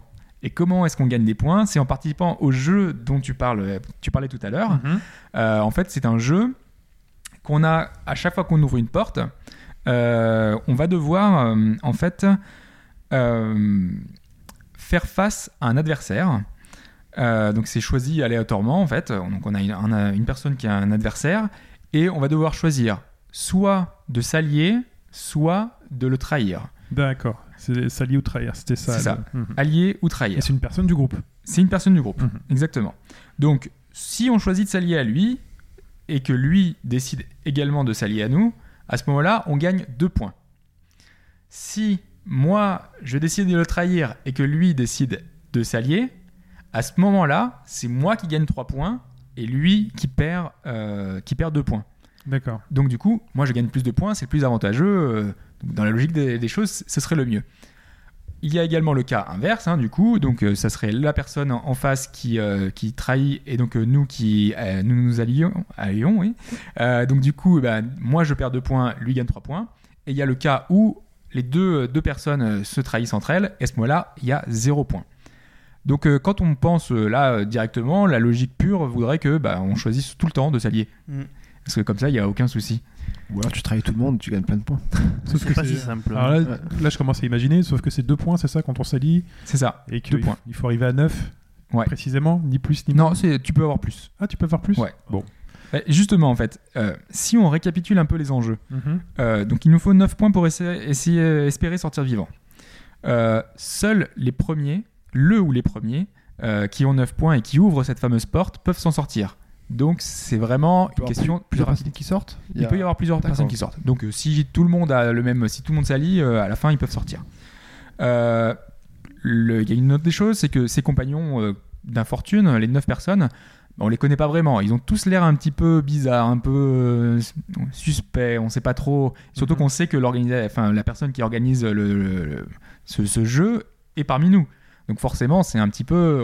Est-ce qu'on peut leur faire confiance? C'est pas forcément sûr. Et euh, enfin, dernier point du règlement. euh, si une personne a, un- a des points négatifs ou le score arrive à zéro, on meurt. D'accord. Donc euh, En gros, si je résume, enfin, tu peux trahir et tuer quelqu'un quasiment. exactement. Ok, c'est vachement. euh, Donc euh, voilà, ça va demander énormément de réflexion. Quand on connaît toutes ces, règles-là, on, on commence le jeu, on vient, on vient de commencer. euh, tu te dis, qu'est-ce que tu fais du coup? Est-ce que tu t'allies au, au risque de te prendre des points négatifs? Tu commences avec 3 points. Donc tu peux risquer de perdre une fois. Mais euh, la logique des choses voudrait que. ouais, si, tu- comme, si jamais tu résumes, tu fais le, le- le gros méchant et tu trahis tout le monde et en gros tu tues tout le monde. Je dirais, t'as plus de chance toi de s'en sortir. Ou alors tu te Bah Oui, non, non, mais sortir, au bout d'un moment- pas aussi simple. au bout d'un c'est ça, moment, que les gens d'en face vont aussi te trahir, donc Ouais, du c'est coup, tu auras voilà. 0 point. D'accord. Bon, on va pas essayer de trop complexifier la chose, hein, parce que chaud, je pense que c'est plus simple quand on, est, quand on a le jeu entre les mains. Ouais, mais en tout Mais cas, en je vous laisse imaginer toutes les, les solutions possibles. Ça fait que du coup, c'est vraiment euh, un jeu de barjo. Ça me fait vraiment penser à une intrigue écrite par Togashi, euh, l'auteur d'Hunter De Hunter x Hunter, tout à fait. Ouais, ouais, oui, tout à fait. ouais. Ça fait très, euh, très alambiqué, très complexe. Ouais. Et donc, euh, voilà, au final, bah, on va se poser toujours la question de est-ce qu'on est prêt à trahir euh, quelqu'un pour euh, s'en sortir vivant finalement? Euh, Ça va donner des cas de conscience euh, un peu monstrueux et franchement, euh, c'est un jeu qui, qui donc- prend aux tripes. Et donc pour toi, donc c'est la claque? Ouais. Euh, L'avantage, c'est que hum, si on fait un choix euh, qu'on est amené à regretter et qu'on meurt, euh, dans 999, euh, à l'époque, il fallait recommencer toutes les énigmes de- depuis le début. Euh, là, euh, à l'époque, c'était frustrant. Là, c'est possible, entre guillemets, de charger sa partie depuis le dernier, dernier choix, en fait. Donc, imaginons qu'on ait choisi quelque chose de, de Mhm. négatif qui nous amène à, à mourir ou, à, ou avoir un choix vraiment qu'on regrette. On peut revenir, en fait, précédemment Là où tu as laissé le doigt dans, dans le bouquin. Quoi. Exactement, ouais. Tu, tu peux revenir euh, à, à cet endroit-là. Euh, du coup, bah, le, le jeu, euh, les sauvegardes, ça fait une sorte d'arbre. Euh, donc on voit, on a le choix avec exact, ouais. un- un- une espèce d'arbre. Et, euh, et bah, le but, ça va être de faire toutes les branches de l'arbre. Donc euh, Et tu peux voir, remonter où tu veux dans l'arbre ou euh, tu peux remonter partout où tu as fait des choix. Donc partout, ça se divise en deux. Ah, c'est bien ça. Donc euh, le but, ça va être quand même de, bah, de faire... euh, la première fois, tu fais ton aventure, tu fais ton truc, tu arrives jusqu'au bout. euh, en général, on meurt. Je sais pas, toi, Pipo, euh, ta, première fin, c'est euh, si tu as eu vraiment une fin d'un personnage ou si tu, tu es mort. Non, il me semble avoir. Non, je, je, je suis pas mort. Super Pas mort. pipo. Et voilà. Mais euh, non, non, Moi, je... sais que je suis mort. Je suis pas mort, mais euh, Une occasion de but. Je, suis arrivé. Non, non, je suis arrivé là et euh, il n'y a pas eu beaucoup de. Comment dire J'ai encore plein de passages de, de pans entiers de l'histoire qui sont complètement ça, euh, c'est ce, qui- inconnus. c'est ce que Hobbes disait sur Mm. 999, c'est que pour vraiment avoir le fin mot de l'histoire, il faut avoir les points de vue euh, de tout le monde. C'est ça, parce que là, il y a 9 personnages, donc il va falloir avoir le point de vue des 9 personnages. Et ça va vraiment. Il y a des, re- des retournements de situation toutes les deux secondes. Donc, du coup, euh, tout le temps, tu as un, point de vue différent qui fait que bah, ça, change. Tu te, tu te dis, ah ouais, mince, il s'est passé ça, il s'est passé ça. Tu comprends pourquoi est-ce que certaines personnes ont agi euh, de cette façon ou pas. Euh, bah donc, en tout cas, vous le voyez à la façon dont, dont on en parle hein, tous les deux, c'est que voilà, le jeu est vraiment. c'est prenant, ouais, non, mais ça a l'air très prenant. Ouais. Pour ne, enfin, moi juste pour de te traduire rapidement, j'ai pas été aussi loin que Hobbes, j'ai été relativement, oui, oui, relativement conquis. C'est que quand la première session du jeu, je me suis dit, j'ai téléchargé le jeu. Déjà, ça a mis un temps fou à télécharger. Euh, Nintendo et les téléchargements, c'est toujours pas ça. hein. Mhm. Je pense que Sony s'en sort mieux. Euh, c'est dire. Euh, je me suis dit, allez, je, je joue, euh, j'ai regardé l'heure, hein, j'ai dit ah, je- un petit quart d'heure et puis euh, j'arrête. Alors, tu peux sauvegarder plus ou moins n'importe quand, sauf au milieu des énigmes, Ouais. euh, des choses comme ça. Et Surtout sur 3DS. Surtout sur 3DS, ouais. Et donc j'ai fait le truc, euh, voilà, j'ai commencé à jouer, je me suis pris temps, au jeu. euh, petit aparté sur portable, est-ce qu'on a vraiment besoin de sauvegarder aujourd'hui? Il suffit, enfin, sauf à vouloir faire autre chose de Non, la non, mais en console. fait, euh, la, la petite remarque sur la 3DS, c'est que le, le- la 3DS souffre d'un D'un bug. d'un gros bug. Ah. Euh, et en fait, si on sauvegarde dans certaines zones, dans certaines euh, salles, euh, en fait, notre sauvegarde plante. euh, et du coup, euh, les données sont corrompues et il faut recommencer tout à zéro. Euh, Alors, euh, je sais pas, mais moi je- j'ai lu, donc euh, comme tout le monde, ce problème-là. Euh, j'ai sauvegardé plein de fois dans plein d'endroits différents et j'ai rien eu. oui, alors en fait, c'est dans une salle en particulier où ça arrive forcément, c'est dans la PEC, euh, la salle PEC. Euh, et euh, ça arrive vraiment de très très rare moments dans d'autres salles. Euh, donc euh, a priori, enfin voilà, il n'y a pas de souci. C'est pas non plus le truc qui arrive super souvent. Moi j'ai fait 40 heures de jeu et j'ai eu aucun souci quoi. Donc, il n'y a pas grand monde qui l'a remonté, hein, franchement. Maintenant, euh, il est censé avoir un patch. les développeurs, ils bossent depuis un an et il y a toujours rien, donc il faudra voir plus tard. hein. je- moi, je voulais juste conclure sur ce que Oui. j'avais à dire, c'est que chaque fois, je me dis, je fais une petite session et d'un quart d'heure, et à chaque fois, je joue 45 minutes, une heure, une heure et demie, parce que parce que voilà, c'est c'est fluide, euh, l'enchaînement est vachement bien, les personnages sont tous relativement intéressants. Euh, le- les graphismes sont, sont pas dégueulasses, je trouve. Enfin, même si c'est tous les deux sur 3DS, hein, vous avez joué. Ouais. Oui, tous les deux faits sur 3DS. Et euh, par exemple, j'aime pas trop les jeux d'énigmes d'habitude parce que euh, souvent entre l'histoire et les énigmes, il y a une grosse différence et tu restes bloqué sur des énigmes et des fois c'est tordu.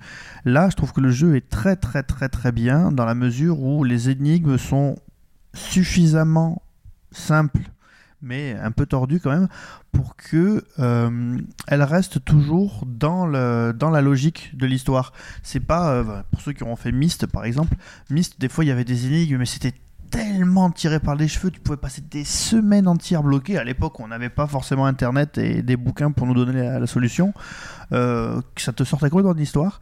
Là, les énigmes, si tu réfléchis un peu et puis si après tu fais la technique du point and click, hein, c'est que quand tu es bloqué, bah, tu cliques partout dans l'espoir de tomber sur un truc que t'as pas vu. Euh, bon bah voilà donc là c'est vachement fluide euh, c'est très très fluide le tout est bien amené je trouve quoi. Ah, Hobbs, tu veux finir? Ouais, euh, je voulais juste, euh, par rapport euh, à la, au 3DS Vita, euh, il y a juste quelques particularités des deux versions, juste Oui. pour euh, si vous deviez choisir.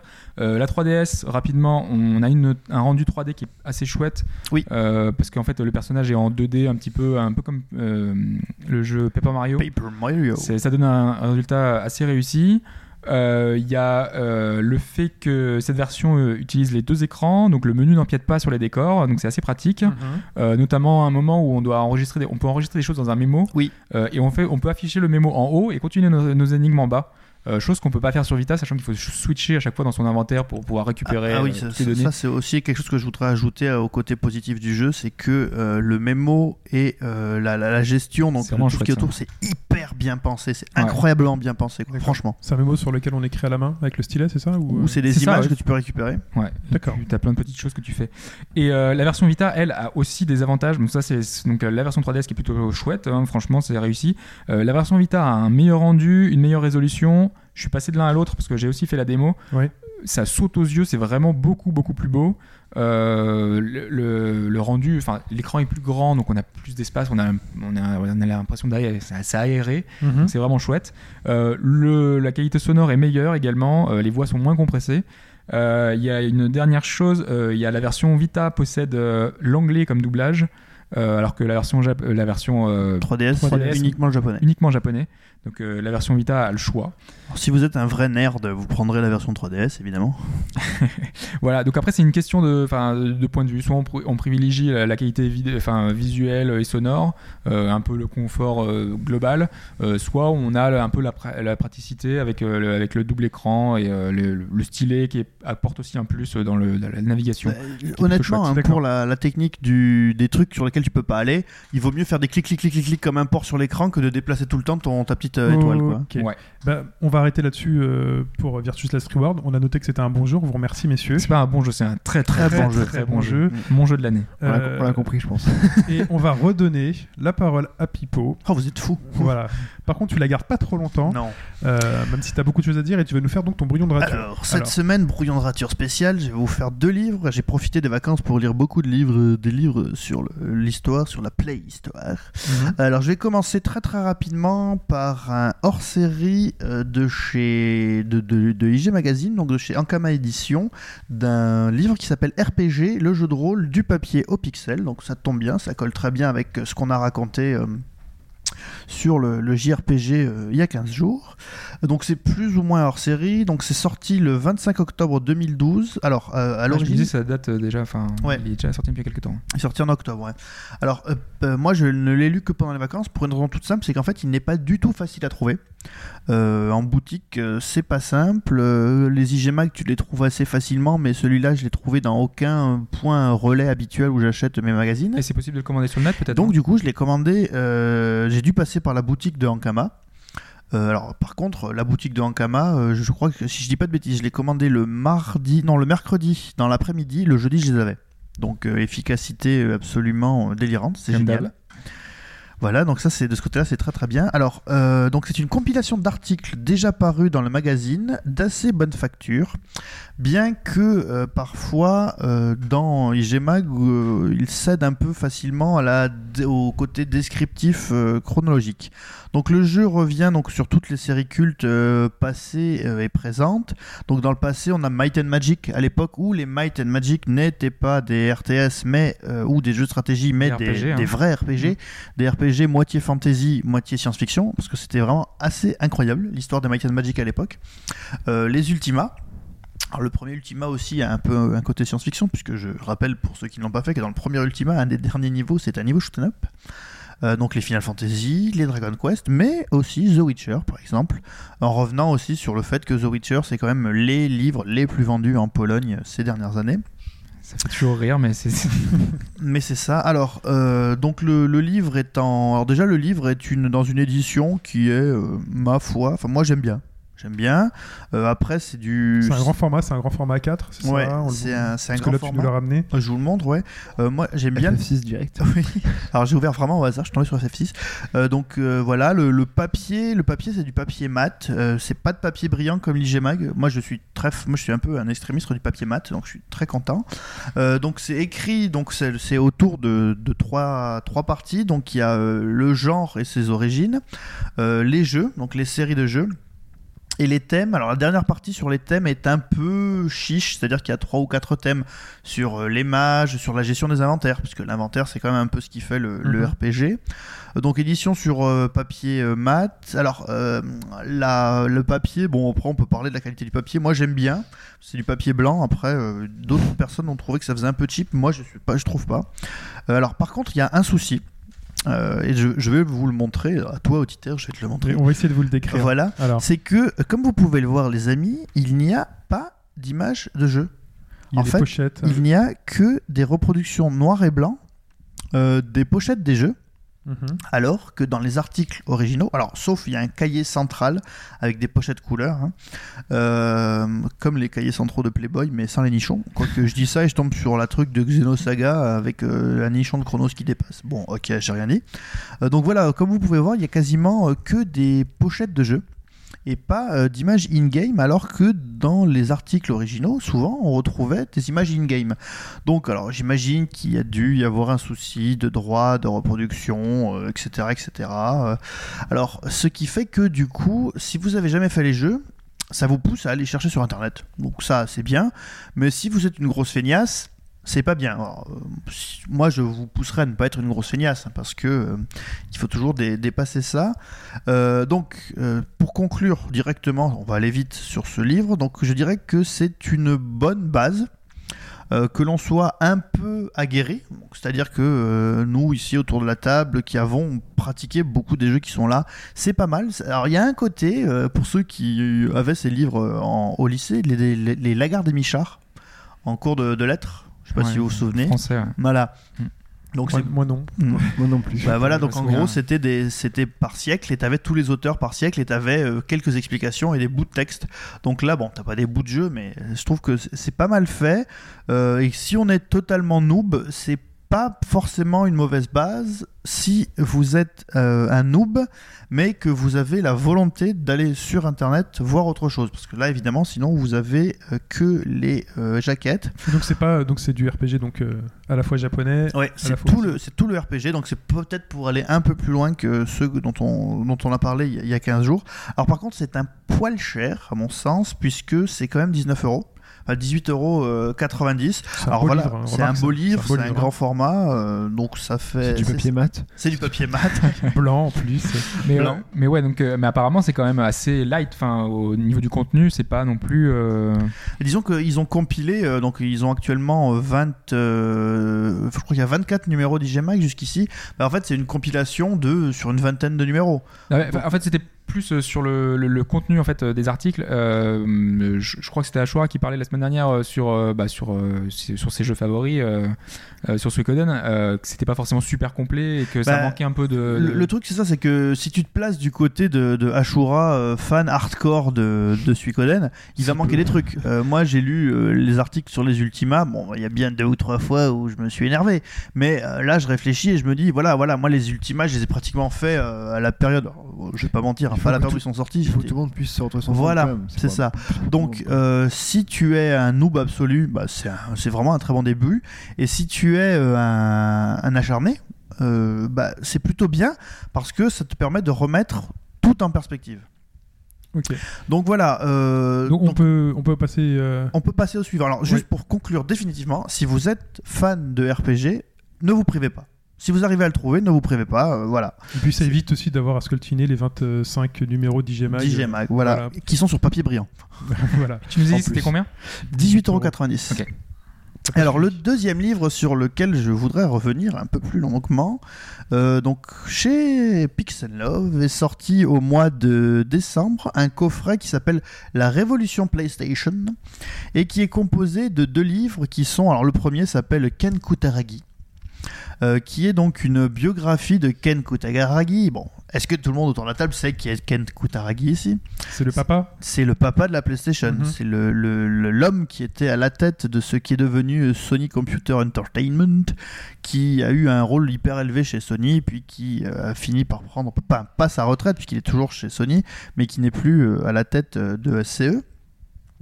Euh, et euh, donc il y a deux livres, donc euh, un qui s'appelle Ken Kutaragi et le second qui s'appelle Les Hommes de l'ombre. Moi je vais vous, surtout vous parler des Hommes de l'ombre. Pourquoi? Tout d'abord parce que bon, Ken Kutaragi, beaucoup de choses ont été racontées sur lui, surtout j'ai pas encore eu le temps de le lire. Et par contre, on sait moins de choses sur, ces hommes de l'ombre, parce que Kutaragi lui-même a dit la PlayStation, bon, c'est un peu mon truc, mais je ne l'aurais pas fait sans un certain nombre de personnes. Et euh, dans ce livre, alors qui est plus récent que la bio euh, de Ken Kutaragi, puisque ça c'est euh, un livre sorti donc chez Untertort Brain, donc qui est l'éditeur de Famitsu en 2011 et qui a donc déjà été traduit en France un an après. C'est plutôt pas mal, ça a été super rapide. Et qui revient donc sur toutes les personnes qui gravitaient autour de Kutaragi et sur la manière dont a été créé le, groupe euh, des personnes qui ont, fait, la PlayStation. Alors c'est marrant, donc la, la personne qui a écrit le livre, qui s'appelle Ryoji euh, Akagawa, euh, est euh, une des- de ces cinq, perso- de cinq personnes principales qui ont gravité autour de, de l'univers euh, de la PlayStation. Alors, que retenir de Ryoji Akagawa? C'est que bah, c'est le créateur de la série Ark the Lad. Rien Euh, voilà, rien que ça. Euh, enfin, je je vous avouerai que j'avais complètement zappé Ark the Lad et en relisant euh, ce bouquin, je me suis dit, ah tiens, on en a pas parlé la semaine dernière, il y a 15 jours. Hein. ouais, ouais. Donc, c'est lié. Euh, donc, qu'est-ce que qu'est-ce qu'on apprend là-dessus? C'est que donc la PlayStation, ce n'est pas que Ken Kutaragi, mais ça, euh, on s'en doutait quand même. Mhm. Euh, mais euh, aussi donc, euh, alors on va replacer euh, dans le dans le contexte. Alors, euh, on va commencer par la, qualité de l'édition. Donc, comme euh, vous pouvez le voir, euh, Le papier, comment il est le papier? Alors le papier, c'est du papier mat, mais c'est du papier jaune, c'est du papier recyclé. Et il est pas mal le Il papier. fait, il fait livre ancien, c'est Ouais, pas mal. Il fait livre ancien. Ça fait grimoire un peu. Bon, surtout la qualité de l'édition euh, est géniale, je trouve. hein. Les, les, les, couvertures sont magnifiques, euh, les, couleurs rentrent bien. euh, bon, voilà. De ce côté-là, on a déjà parlé de toutes les éditions Pix Love. euh, ils se foutent jamais de votre gueule. Les couvertures sont toujours géniales. C'est assez sobre. C'est assez sobre et c'est assez classe en fait. Euh, donc il faut savoir qu'en fait c'est un coffret cartonné avec les deux livres, un noir, donc le Ken Kutaragi, et un blanc, donc les Hommes de l'ombre. Euh, donc il faut savoir qu'en juin 91, euh, lors du CES, à l'époque, avant que l'eCube existe, c'était le CES, les personnes de Sony qui travaillaient sur le, sur le, le thème de la PlayStation, alors avec un S minuscule, la PlayStation avec un S minuscule, euh, sont euh, complètement euh, désarçonnés puisque, alors qu'ils travaillaient depuis euh, 1990 sur un lecteur de CD pour la Super Famicom, les mecs apprennent que Nintendo a signé avec Philips Une des plus grosses erreurs a signé avec Philips pour faire un euh, lecteur de CD avec des jeux. Et alors, parce qu'il faut savoir qu'à l'origine, le contrat portait entre Sony euh, et Nintendo sur des applications non ludiques. Euh, en gros, le lecteur de CD à l'origine, c'était surtout pour faire du karaoké. Et. Sony était très, était très content là-dessus.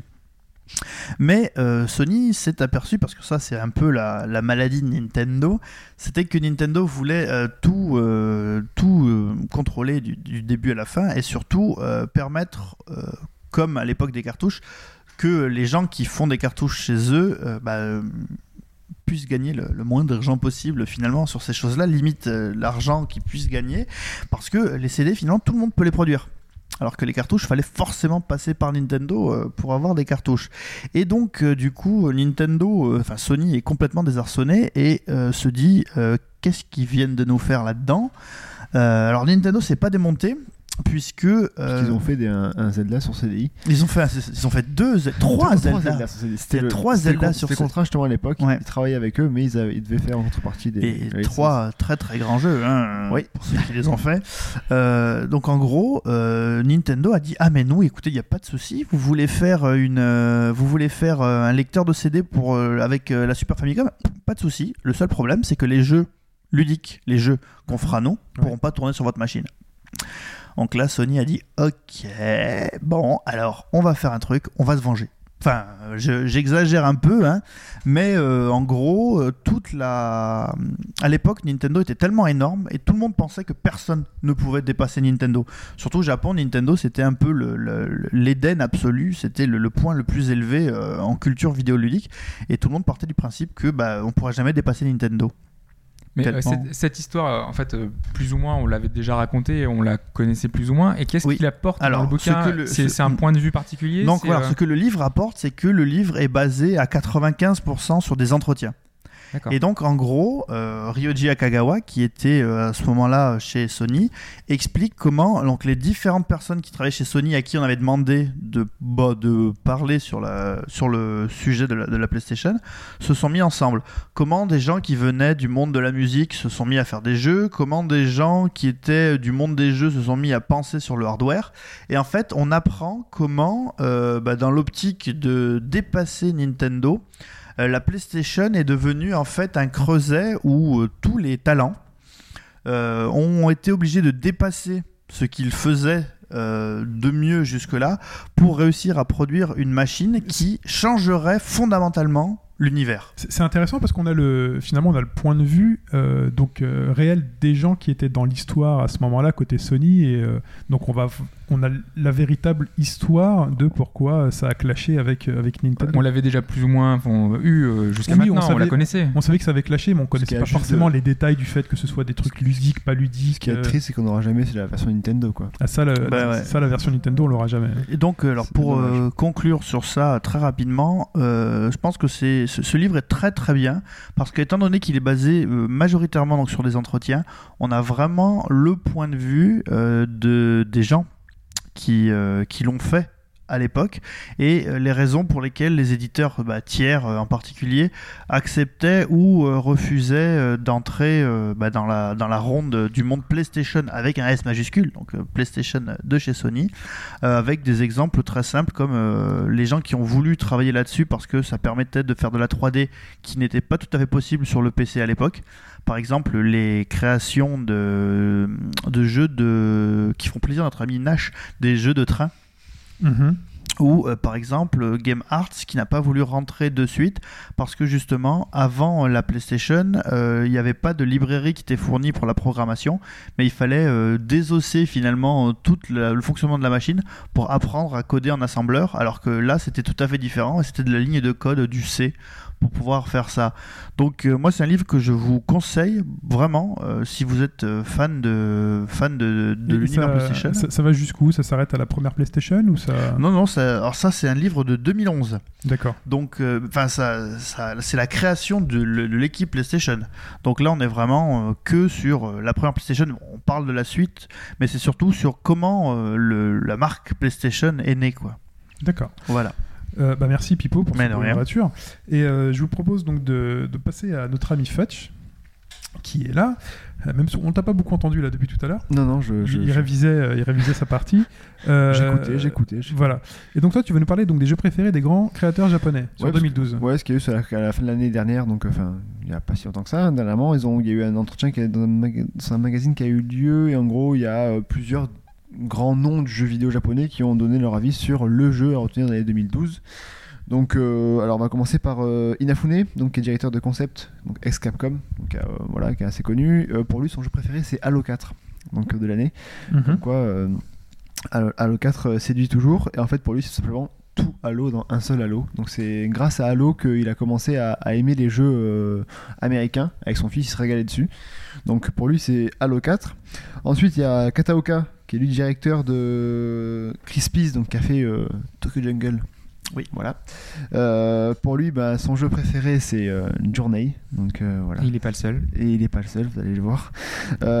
Pour lui, son coup de cœur de l'année, ça permet de découvrir des nouvelles possibilités de jeu. Rien que ça, que pour lui, c'était ben, une véritable expérience de jeu, c'était assez impressionnant. Que, et aussi, donc, il faut savoir que le monsieur, ses jeux préférés sont à la base Duck Hunt, Airbound, et euh, le dernier, c'est euh, Steel Battalion, donc Teki. Euh, Duck Hunt, Voilà. c'est pas mal. Des gens qui, en 2012, leur jeu préféré, ça va être Duck Hunt. Voilà, c'est comme ça qu'il a commencé. En gros, et, euh, c'est pour lui c'est journée donc sur l'année 2012. Euh, ensuite, il y a Abe, donc Yuji Abe, qui est responsable game design de chez Square Enix sur FF13, donc qui lui aussi a choisi de mettre journée, encore une fois. Donc euh, lui, il a toujours, alors de ce qu'il de ce qu'il dit en gros, qu'il a toujours voulu créer un système de jeu qui est euh, dénué de paroles, etc., et arriver à avoir quelque chose de, de, ré- de réussi. Ah oui, si vous pouvez enlever le- les textes dans FF Trèves, s'il vous plaît.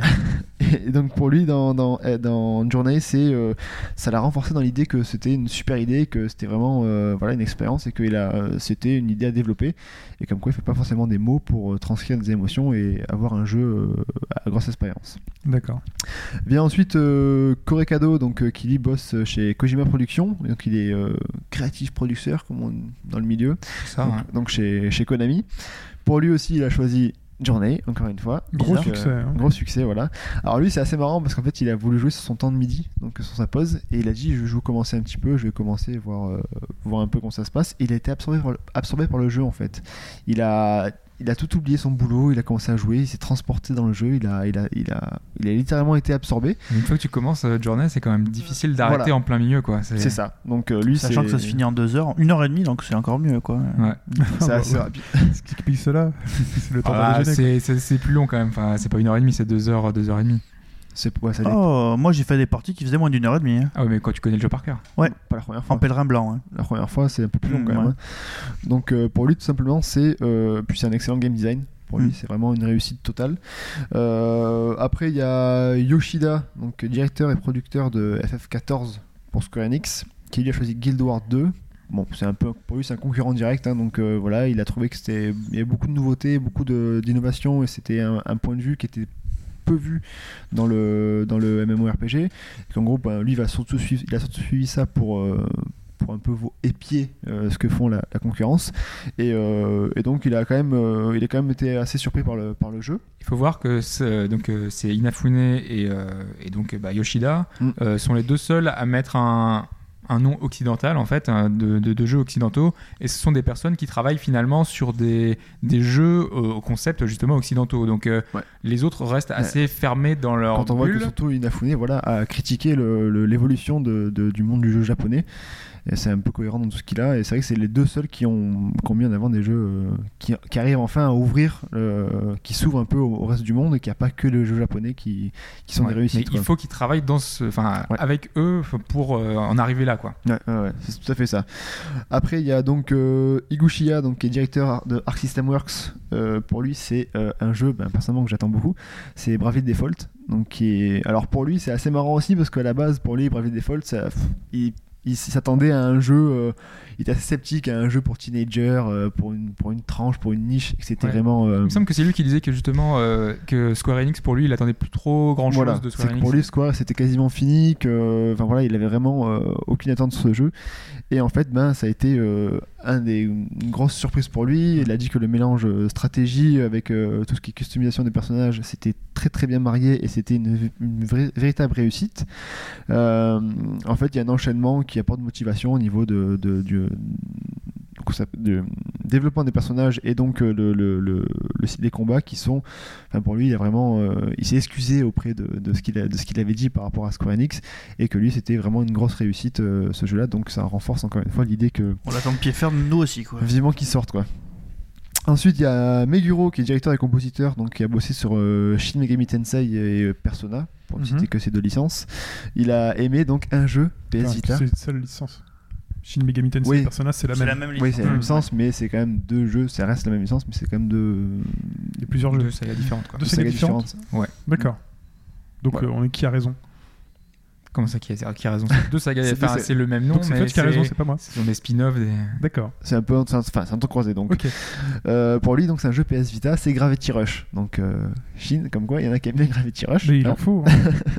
Donc en fait, il a, Nono, si tu nous écoutes. il a, il a découvert ça donc à la fin de l'année parce qu'il y avait beaucoup, beaucoup de jeux pour lui. Euh, il a adoré l'utilisation de la gravité. Il a même avoué euh, que après avoir joué pendant pas mal de temps euh, à Gravity Rush, il avait envie de pouvoir tout contrôler au niveau de la gravité, son ordinateur, mo- monter les escaliers et faire plein de trucs étranges. Il a dit aussi. Ouais, mais ça, ça arrive à tout le monde. hein. Moi, la première fois que j'ai joué, donc à la sortie du premier Assassin's Creed, euh, il suffisait que je sorte, que je passe à côté d'une église. euh, Tu voulais monter. Il faut les et- grimper, quoi. Ouais, tu, tu vois, tu vois la façade et tu te dis tiens, là, je pourrais m'accrocher et tout. Par contre, pour descendre, t'as pas le, t'as pas le, ouais, le- non, mais de euh, foin. voilà. Mais voilà, t'as t'as plein de petites choses comme ça quand tu joues à un jeu intensément.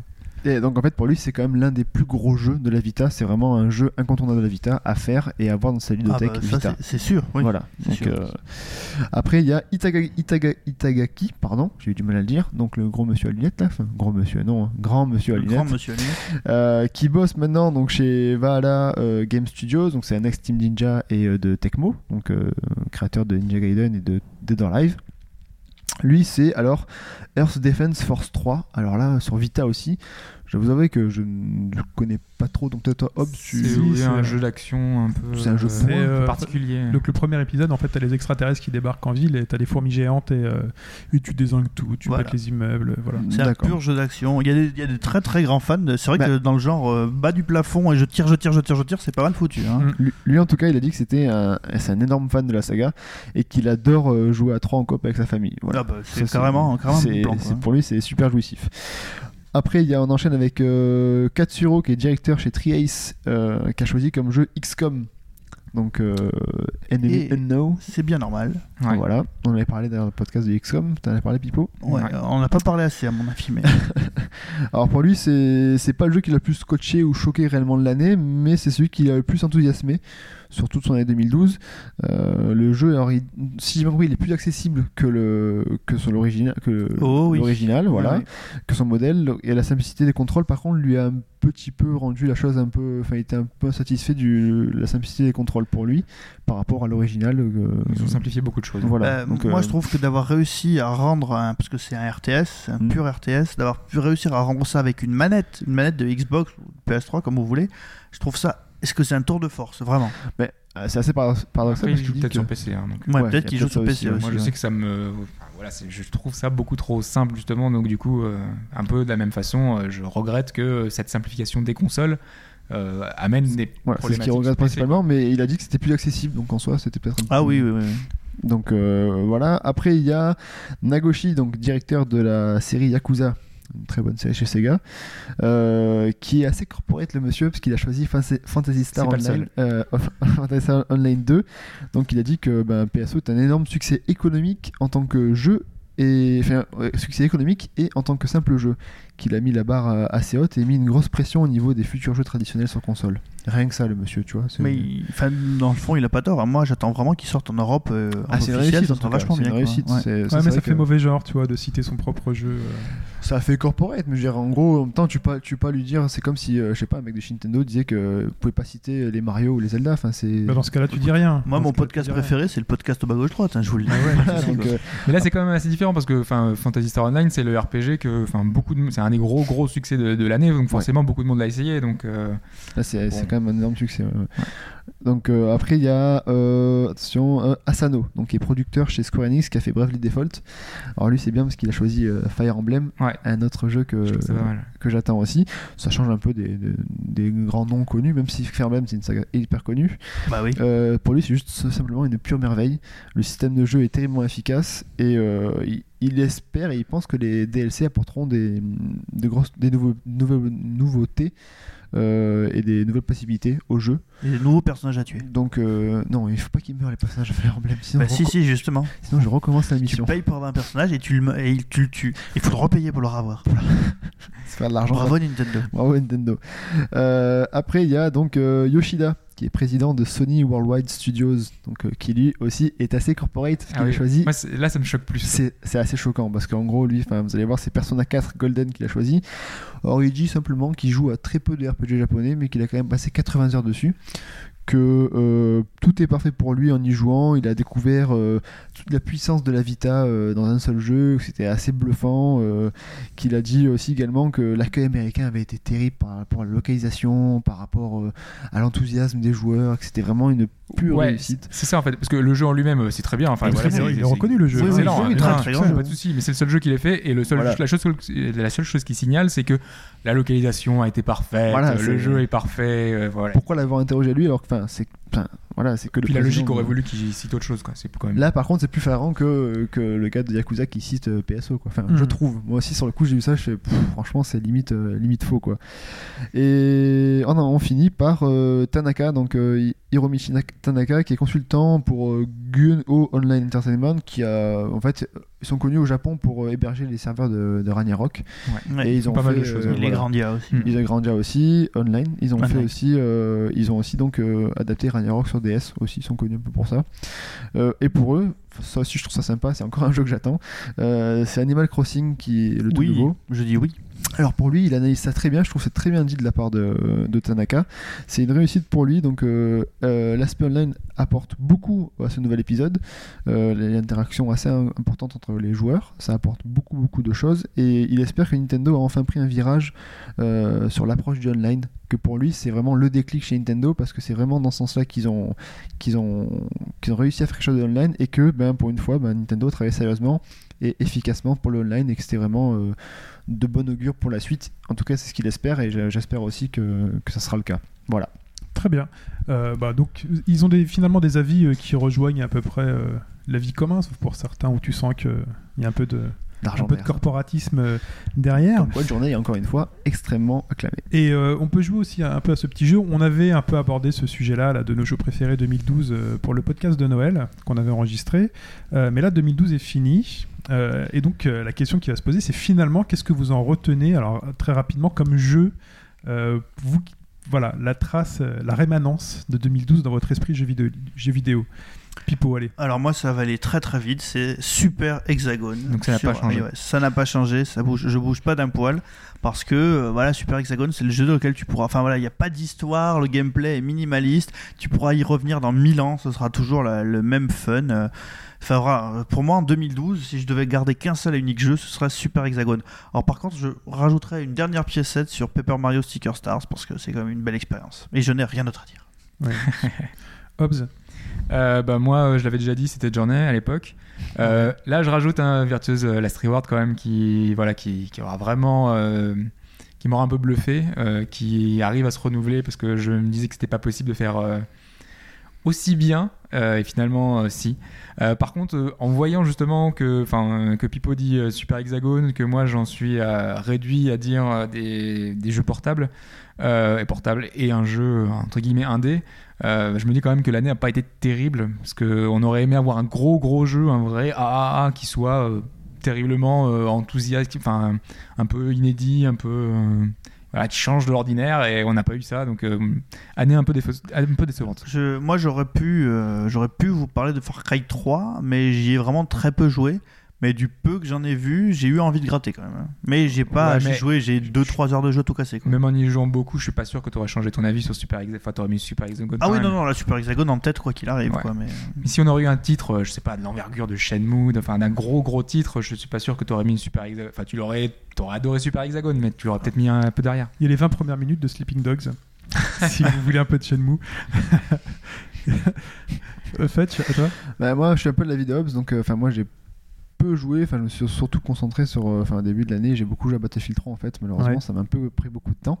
Euh, du coup j'ai joué à d'autres jeux à côté, mais il y a rien qui m'a marqué, donc j'ai fait des Sleeping Dogs, j'ai fait des, c'est vrai qu'il me manque euh, un, un jeu qui, qui te marque l'esprit, qui peut te, j'ai pas fait beaucoup de jeux indés non plus parce que j'ai pas j'ai pas eu beaucoup de temps de jouer cette année, j'ai voilà j'ai torché du FIFA 13 aussi, à m'en arracher les jeux avec ces magnifiques serveurs.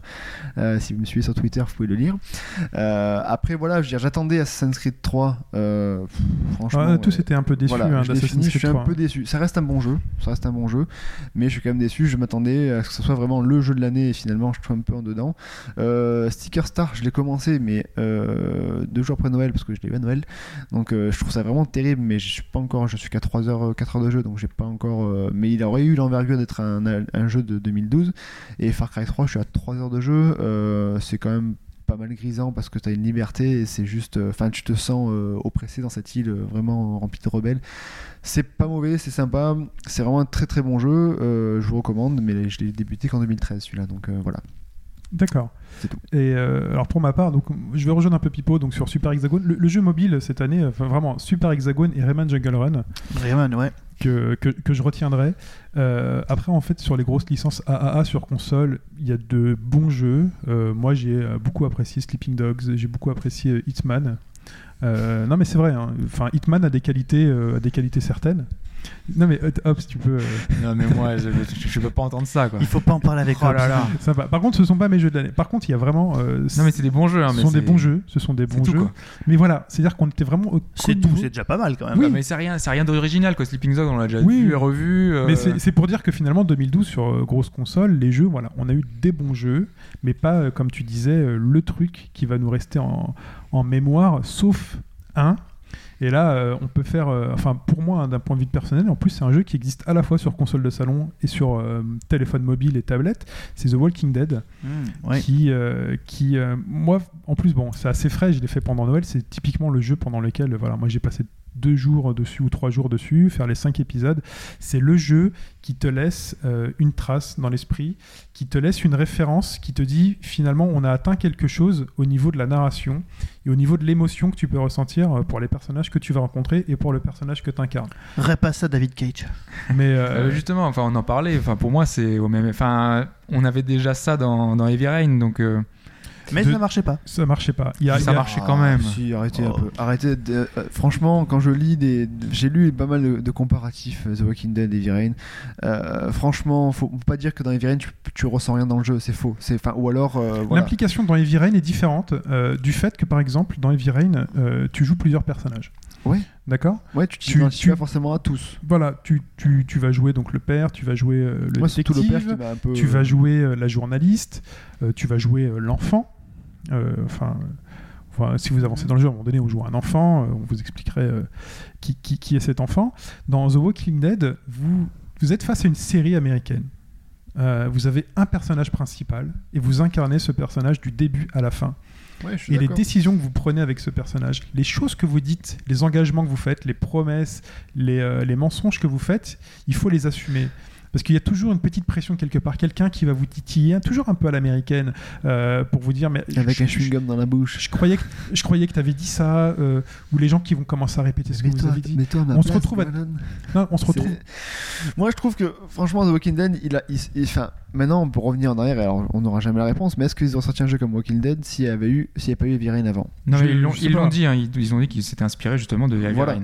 Mais là, la, Ah non, la mais c'est mécanique, clair, hein. la mécanique est peut-être la même, sauf que la magie, la manière dont c'est Non, présenté. la, la mécanique n'est pas la même. Enfin, le Non. mécanique de gameplay est très différente. non, mais la mécanique de d'avoir à choisir à faire certaines actions, Et des répercussions futures. des répercussions etc. futures.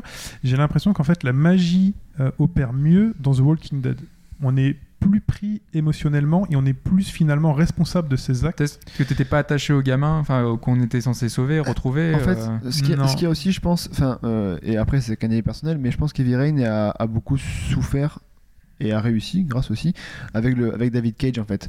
Beaucoup ont critiqué David Cage, donc du coup sont braqués d'entrée au niveau du jeu sur ce qu'a fait pas. euh, Ah. Je pense, que ça, je pense que ça peut jouer inconsciemment. Ouais, bah, The le gameplay quand même était vraiment Le moisi, gameplay- quoi. le Enfin, gameplay, je suis d'accord, mais Et tu- puis tu- le jeu, tu peux pas le dire vrai que tu- problème du jeu, tu c'était ressens que, rien, quoi. que quand tu avais des scènes qui étaient euh, hyper euh, normalement prenantes et fondamentales pour l'histoire. hein. Je sais pas si vous vous souvenez de du quand deux enfants s'amusent dans un dans, sur un chantier qui pleut, etc., etc. oui, oui, oui. Quand au milieu d'une scène qui doit être fondamentale pour l'ensemble de l'histoire, tu arrives à avoir un bug abominable, mais Oui, ça, abominable. de tes bugs. euh. Moi j'ai pas eu de bug moi. Moi Non, plus, moi je n'ai non pas eu, hein. plus. Moi et, non plus, ai franchement, pas eu. et franchement, je trouve que la musique, l'ambiance, le, le- le- la qualité de, enfin, de- de- du visuel, du graphisme, de fait avec la pluie, le, le- le côté etc. Moi, franchement, j'ai été transporté. Moi, je l'ai fait avec ma copine à côté, et même elle, elle était vraiment dedans. Quoi. Je veux dire, Mais tu, tu as fait The Walking Dead ou pas? J'ai pas encore fait The Walking Dead. Bah écoute, je t'invite à, à le Je- faire. Je, je- t'invite vraiment à le faire parce que là, t'as donc il est gratuit.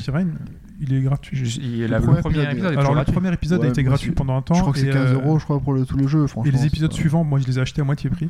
Mais vraiment, euh, Non, mais je, je vais, je vais le faire. je vais le, le le revoir, travail ouais. d'écriture, le travail d'écriture et d'implication du joueur dans ses décisions est, est- est vraiment bien fait. C'est-à-dire que tu, tu- émotionnellement, moi je trouve que j'étais plus emporté par The Walking Dead, surtout au niveau des choix à faire. C'est-à-dire que dans The Walking Dead, il n'y a pas de bons choix ou de mauvais choix. Il n'y a Dans- que des choix. point. Dans Heavy Rain, euh, tu as des choix à faire et généralement les choix à faire, c'est ce sont enfin la mécanique telle que je la vois dans Rain, c'est plutôt bon choix mauvais choix, c'est le Il n'y a choix pas de bon Non. choix. si tu as le choix qui va faire que non, je peux pas faire ça, même et derrière j'aurai pas l'indice qui va m'amener à Il n'y a faire pas de fin parfaite. Non, il y a, y a pas de il y a fin parfaite. ta sais, je fin. Et puis, de toute manière, Sauf que là, tu ne sais pas du tout ce que tu perds ou pas à prendre un choix. Mais- Tu ne sais pas ce qu'il y a derrière. Dans Heavy Rain, tu sais. Si, Tu le sais, si, ouais. si je ne, si je refuse de me sacrifier à tel endroit, bah, j'aurai pas mon indice. Non, tu peux deviner tu- aussi tu dans- peux- Voilà, ce qu'il y a, ce c'est que par exemple, Dans- enfin, dans moi personnellement, j'ai ne- fait, plusieurs fois le jeu. Dans Dead, tu ne devines pas. Tu ne sais pas. Tu as une Ah non, décision à prendre dis- à un je moment donné. Je dis pas que tu sais Tu par rapport aussi à, dans Eviren, mais Eviren, par exemple, t'as le, t'as, à un moment donné, t'as le gars que t'as le père, tu vas en- dans la maison du gars qui te tire dessus avec le fusil à pompe, et en gros, à la fin, t'as le choix entre le tuer ou pas. Et à ce moment-là où tu vois que le gars, il est père de famille aussi. Alors, ça vaut être un- le pire camé du monde. Si tu es humain, tu te dis, c'est quand même un, un père qui va laisser deux, deux gamines orphelines. Soit tu le tues parce que tu veux défendre, tu veux retrouver ton fils et tu veux obli- obligatoirement l'indice, soit tu es humain, tu te dis, je le tue pas et je prendrai j'essaierai de trouver une solution après tu sais pas ce qui t'attend après voilà et c'est en faisant le jeu dans Heavy Rain que tu découvres que tu peux Mais ça, tu le sais. non tu sais pas ça, tu tu sais sais, pas tu- avant de le faire. tu sais pas avant de le Tu- faire Tu sais qu'à la fin, une Non. fois que tu sais, tu fais Ah oui, finalement, j'aurais pu. euh, j'aurais pu très bien tout faire sans, sans avoir aucun indice tu peux Non, mais trouver non, voilà tu sais mais que tu n'auras pas ton indice. Bah oui mais Ah, tu, tu sais, tu pas, sais mais tu sais sais pas pas si tu tu vas y sais, sais après. pas si ton tu sais enfant pas après. si tu veux. Non, mais euh, euh, dans. Peut-être qu'il aurait fallu, imaginons euh, dans une solution idéale, il fallait 3 indices sur 4 et au final euh, t'en as que 2 et, et ça aurait été pas bon. Mais tant que t'as pas fini le jeu, tu sais pas ça. Hmm, c'est ça, c'est tu du peux coup, tes choix, si- c'est comme dans euh, refais, refais The Walking Dead. On verra si justement tu n'auras pas deviné du coup euh, tous les tous les coups et tu n'auras pas un Tu, coup d'avance. tu te dis merde, ton fils va crever, qu'est-ce que tu fais Est-ce que je- tu tues quelqu'un qui va perdre une famille Est-ce que tu veux que ça faire aux autres ce que tu veux pas qu'il t'arrive à toi Ou alors tu le fais pas et au risque de perdre ton enfant définitivement. Enfin, moi personnellement, le, le, le scénario du père, j'ai été à transporter. on Maintenant, va je pas, dis- on va pas passer. Ouais, mais pas un j'ai- podcast Walking Dead. euh, Mais je dis pas, je dis pas que Walking Dead je serais pas transporté. Mais je trouve que moi, serait peut-être- l'implication émotionnelle est plus forte dans, dans The Ouais, Walking c'est- Dead. c'est possible, Moi, mais de dire, de- de dire qu'il y a rien. Chine, dans- euh, Ouais, mais de dire qu'il y a rien dans Non, non, mais- je suis pas d'accord. Ouais, ah, non, j'ai pas dit qu'il y avait rien dans Heavy Voilà, Non, mais t'as dit c'est le premier qui. euh, Émotionnellement, cette année. Bah, c'est pas le premier. Non, non, Et était là avant. Non, non, j'ai dit cette année, émotionnellement, c'est le jeu. Et même, c'est peut-être même. Bon, oui, je veux dire, c'est le premier. Non, non, c'est le premier. The Walking Dead, c'est le premier jeu qui, euh, qui, m'a, qui m'a, qui a failli me faire tirer des larmes, quoi. Qui émotionnellement, j'étais Moi, pris. personnellement, Heavy Rain, euh, je, je trouve- voilà, je suis d'accord, peut-être je vais le faire Walking Dead. hein. Tant que je serai surpassé par Heavy Rain, tant Dans mieux, Heavy Rain, on est, dans on est dans une situation policière et autres. Là, dans The Walking Dead, on est dans une situation de survie. Il y en a pas de but. Heavy Rain, t'as été un père de famille. Ouais, c'est ça, t'es- quoi. Moi, j'ai pas réussi à m'identifier à ce père de famille-là. euh. Putain, moi, ouais. Franchement, Ça pas. Moi, j'ai donné été du sorti, jus d'orange à ton euh, fils. putain. Surtout quand tu sors, tu sors du personnage, t'en, inter- t'en- t'en Bah, tu interprètes sors, ouais, mais c'est Non, c'est mais par moment. Bon, on va pas- musiques et on- tout. Enfin bref, je le ferai et on en Mais vraiment, euh, ouais, non, je, fais, te- je le euh, ferai. fais The Walking Dead après, vraiment je, pour- après, je te rejoins peut-être, c'est peut-être super à Heavy Rain, mais Rain, ça a quand même un côté un peu euh, émotionnel et assez poussé quand même, je trouve. Voilà, c'est mon avis. Mais bon voilà, moi c'est cette trace-là qui me restera de 2012. Euh, Il y a un truc avec, euh, avec ce jeu-là. Euh, on, on espère que ça suivra un petit peu. Et sur 2013, messieurs, donc on a 12 mois qui, qui arrivent. On a commencé à parler déjà du planning de janvier. Alors sur cette année, qu'est-ce que vous attendez, sachant qu'on sait déjà ce qui va sortir à peu près en juin ou autre? Est-ce que vous avez des, des attentes particulières Qu'est-ce que vous attendez de 2013 Ah bah tout ça pour moi l'année s'arrête euh, en février euh, en février quoi avec la sortie de Dragon Quest 7 sur euh, sur 3DS. D'accord. Ça faisait longtemps. Oui, ça, faisait longtemps, ouais. Ça faisait une heure que j'en ai pas parlé. Ouais, et non, sinon j'attends aussi bah, Strike Suite Zero parce que moi j'aime bien l'histoire de gros robots. Et puis après il y a deux jeux PC que j'attends tout particulièrement et qui sont Europa Universalis 4. Après avoir vu Crusader Kings 2, mais je me demande qu'est-ce qu'ils vont nous sortir chez Paradox. Et Company of Heroes 2. D'accord. Voilà. Ouais, Qui a l'air bon. Euh, qui d'autre Fetch Alors moi c'est j'en ai un peu plus parce que franchement je, je vais me rattraper sur 2013 j'espère. Donc euh, j'attends comme j'ai dit donc euh, Bravely Default Fire Emblem. J'attends aussi Watch Dogs pour voir si jamais s'il sort voir ce que c'est voir par curiosité etc GTA 5 aussi parce que voilà je suis fan de la série GTA je le dis haut et fort j'ai pas honte de le dire. J'attends Tomb Raider également parce que voilà je veux voir le renouveau de la série voir vraiment si ils ont réussi à faire quelque chose d'énorme j'attends euh, Super Smash Bros Wii U 3DS parce que voilà c'est Super Smash Bros C'est pas pour 2013, hein, c'est pour 2014. ouais plutôt sûr et certain. ah, bon, d'accord. Donc on le refera à la fin de l'année, je dirais. Ok. Ah, ok. Euh, J'attends enfin Pikmin 3 et Luigi's Mansion parce que voilà, ça fait quand même longtemps que je les attends également. Luigi's Mansion, euh, je pense que toutes les personnes qui ont acheté une 3DS l'attendent depuis longtemps. L'attente depuis le plus longtemps, tout à fait. Et après, juste par curiosité, donc euh, ben, The Last of Us parce que c'est le nouveau euh, Naughty Dogs. Et euh, voilà, encore une fois, euh, Beyond euh, Two Souls pour voir un peu euh, ce, que ça, ce que va faire encore euh, Cage. Voilà, c'est tout, c'est par curiosité. Donc j'ai. J'espère que ce sera bien rempli. Et s'il y en avait un que tu devais choisir parmi tous? Un que je vais choisir, Bravely Default, je pense. Ok. Ouais, voilà. Très RPG. Ouais. Hobbs, Euh, cette année 2013, tes souhaits? Euh, bah, moi, Bravely Default, je- Bravely Default, je l'aurais eu également. euh, Fire Emblem aussi. Euh, mais sinon, il y a deux autres titres euh, particulièrement. Euh, bah, Il y a Dragon's, Dragon's Throne qu'on espère, qu'on espère. Mais Sur Vita, oui, depuis le temps. ouais, ouais, mais c'est, Vanillaware, si tu nous écoutes. on verra hein, du coop à 4 euh, super mignon, vraiment. Mais c'est dommage qu'on ait plus de nouvelles. Et sinon, bah, il y a le nouveau jeu de CD Projekt, ceux qui avaient fait The Witcher 2, qui Mhm. est mon jeu de l'année euh, 2011. Euh, voilà, donc Cyberpunk euh, 2077, qui euh, devrait normalement euh, se dévoiler euh, la semaine prochaine, donc la enfin, courant de la semaine, du coup, si vous nous écoutez dans cette semaine, Il y a un trailer avec un, un trailer qui devrait. On devrait enfin voir ce que ça va donner, euh, vraiment, et vraiment, je suis hyper enthousiaste. J'ai vraiment envie de voir ce que ça va ce qu'ils peuvent donner dans un autre univers en fait, dans un- quelque chose de, de pas médiéval mais de futuriste. D'accord. Moi, je peux continuer sur les jeux. hein. Alors moi, j'attends véritablement donc GTA 5. Là, ça va être euh, le point, le point d'orgue de mon année. Même si j'espère. euh, alors, il y a aussi Metal Gear Rising. euh, J'ai envie de découper. Ça fait des mois que je vois euh, ces démos, ces vidéos. J'ai envie de découper des poutres, euh, des hélicoptères, euh, des. Faut acheter euh, Zone of the Under. Ouais, voilà. Mais Oui. je, je vais plutôt attendre. euh, Mais il paraît que cette démo va être mise à disposition. euh, Bah là, le jeu arrive, sur le- euh, j'imagine. ouais. Bon, de toute façon, il sort bientôt le jeu. 25 février. ouais. Donc Voilà. euh, j'attends, j'attends vraiment ça. Euh, j'attends un jeu, euh, j'attends un jeu Vita. Je sais pas, je sais pas lequel. J'espère que on, on apprendra des choses. Moi, j'attendais Mais- Persona 4. euh. Bah, J'ai voilà. vu que, en fait, d'ailleurs, euh, la, la version euh, française, on a appris ça il y a quelques minutes, Oui. euh, ne contiendrait pas la VF. Il y aura que de la VO, donc euh, importez-le. hein, il est pas cher euh, en 40, une quarantaine d'euros. US. Donc là, je vais te faire mal. Enfin, tu sais que je suis déjà en train d'y jouer. Mais, euh, Je l'ai commandé du coup. mais voilà. Mais du coup, on pourra, on pourra en reparler. Euh, justement, ce sera l'occasion d'attendre qu'il n'y ait pas que moi qui ai joué, parce que j'ai pas forcément un background extraordinaire en JRPG, mais qu'on puisse euh, justement confronter les, les- les avis. On en parlera dans ce, post- Juste, dans ce il y a- podcast-là. Il y a pas de Metal Gear euh, le nouveau là, le- qui sort cette année Il y a le Grand Zero. Le Grand Zero. Mais vraiment, moi, ce que j'ai envie de. Alors, moi, j'ai un peu décroché de Metal Gear. euh, voilà. Et le Grand Zero, c'est c'est le Project Ogre, non? Non. Ouais. Bah oui, Non. c'est le même. Non. quoi. non, sait pas. pas. Ogre. On est- Enfin, on sait pas encore, mais Ouais. a priori, Mais non, parce que The Phantom Pain, ce serait plutôt euh, Metal Gear Solid 5, sauf si c'est la même chose. qui serait c'est tous les mêmes. sans doute la même chose. C'est encore, encore un coup Bah, de Kojima, c'est tous les mêmes. Quoi. Mais du coup, le trailer était tellement bien foutu de The Phantom Pain que j'ai vraiment envie de voir. euh, Je crois que c'était un Suédois moi qui faisait Phantom Pain.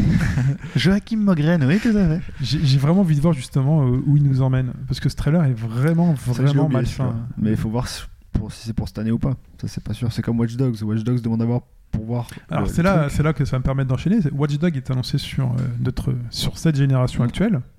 Euh, on peut en douter, hein, euh, enfin on sait pas trop. crois pas une seule seconde. On peut en Bah, douter. Moi, j'y crois. Mais cette année, cette année, messieurs, personne n'en a parlé, mais c'est quand même peut-être l'année de la next next gen, euh, Bah, la Wii U est déjà là, hein, tu sais.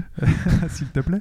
Euh, Donc, et donc notre là, il y a, des- Major Nelson. voilà, il y a déjà euh, un compte à rebours qui est fait pour. Bah, Il y a une euh, annonce qui va se faire euh, PlayStation euh, courant février, je crois, euh, une sorte de conférence ou je sais pas quoi. Euh, Il y, en a qui- euh, il y en a qui, parlent d'un éventuel PS4 prototype. Voilà. Donc, Ça fait côté Microsoft, ça a commencé à bouger. Côté Sony, ça a commencé à bouger. Ce qui est bizarre chez Microsoft, c'est que normalement, ils annoncent la console avant le 3 Mm. et là, ils ont mis un compteur qui arriverait jusqu'à le 3. Donc, euh, si c'est vraiment la nouvelle console, ce serait un peu une, nouveauté que. Et pourquoi qu'il ne pas tuer le 3 euh, Tu tues un E3 si tu annonces une nouvelle console en fait. Tu le Sauf prends, si quoi. en face ils font la même chose. Ouais, voilà. Tu voles bah, le show. c'est ce qu'a fait Nintendo en 2011. hein.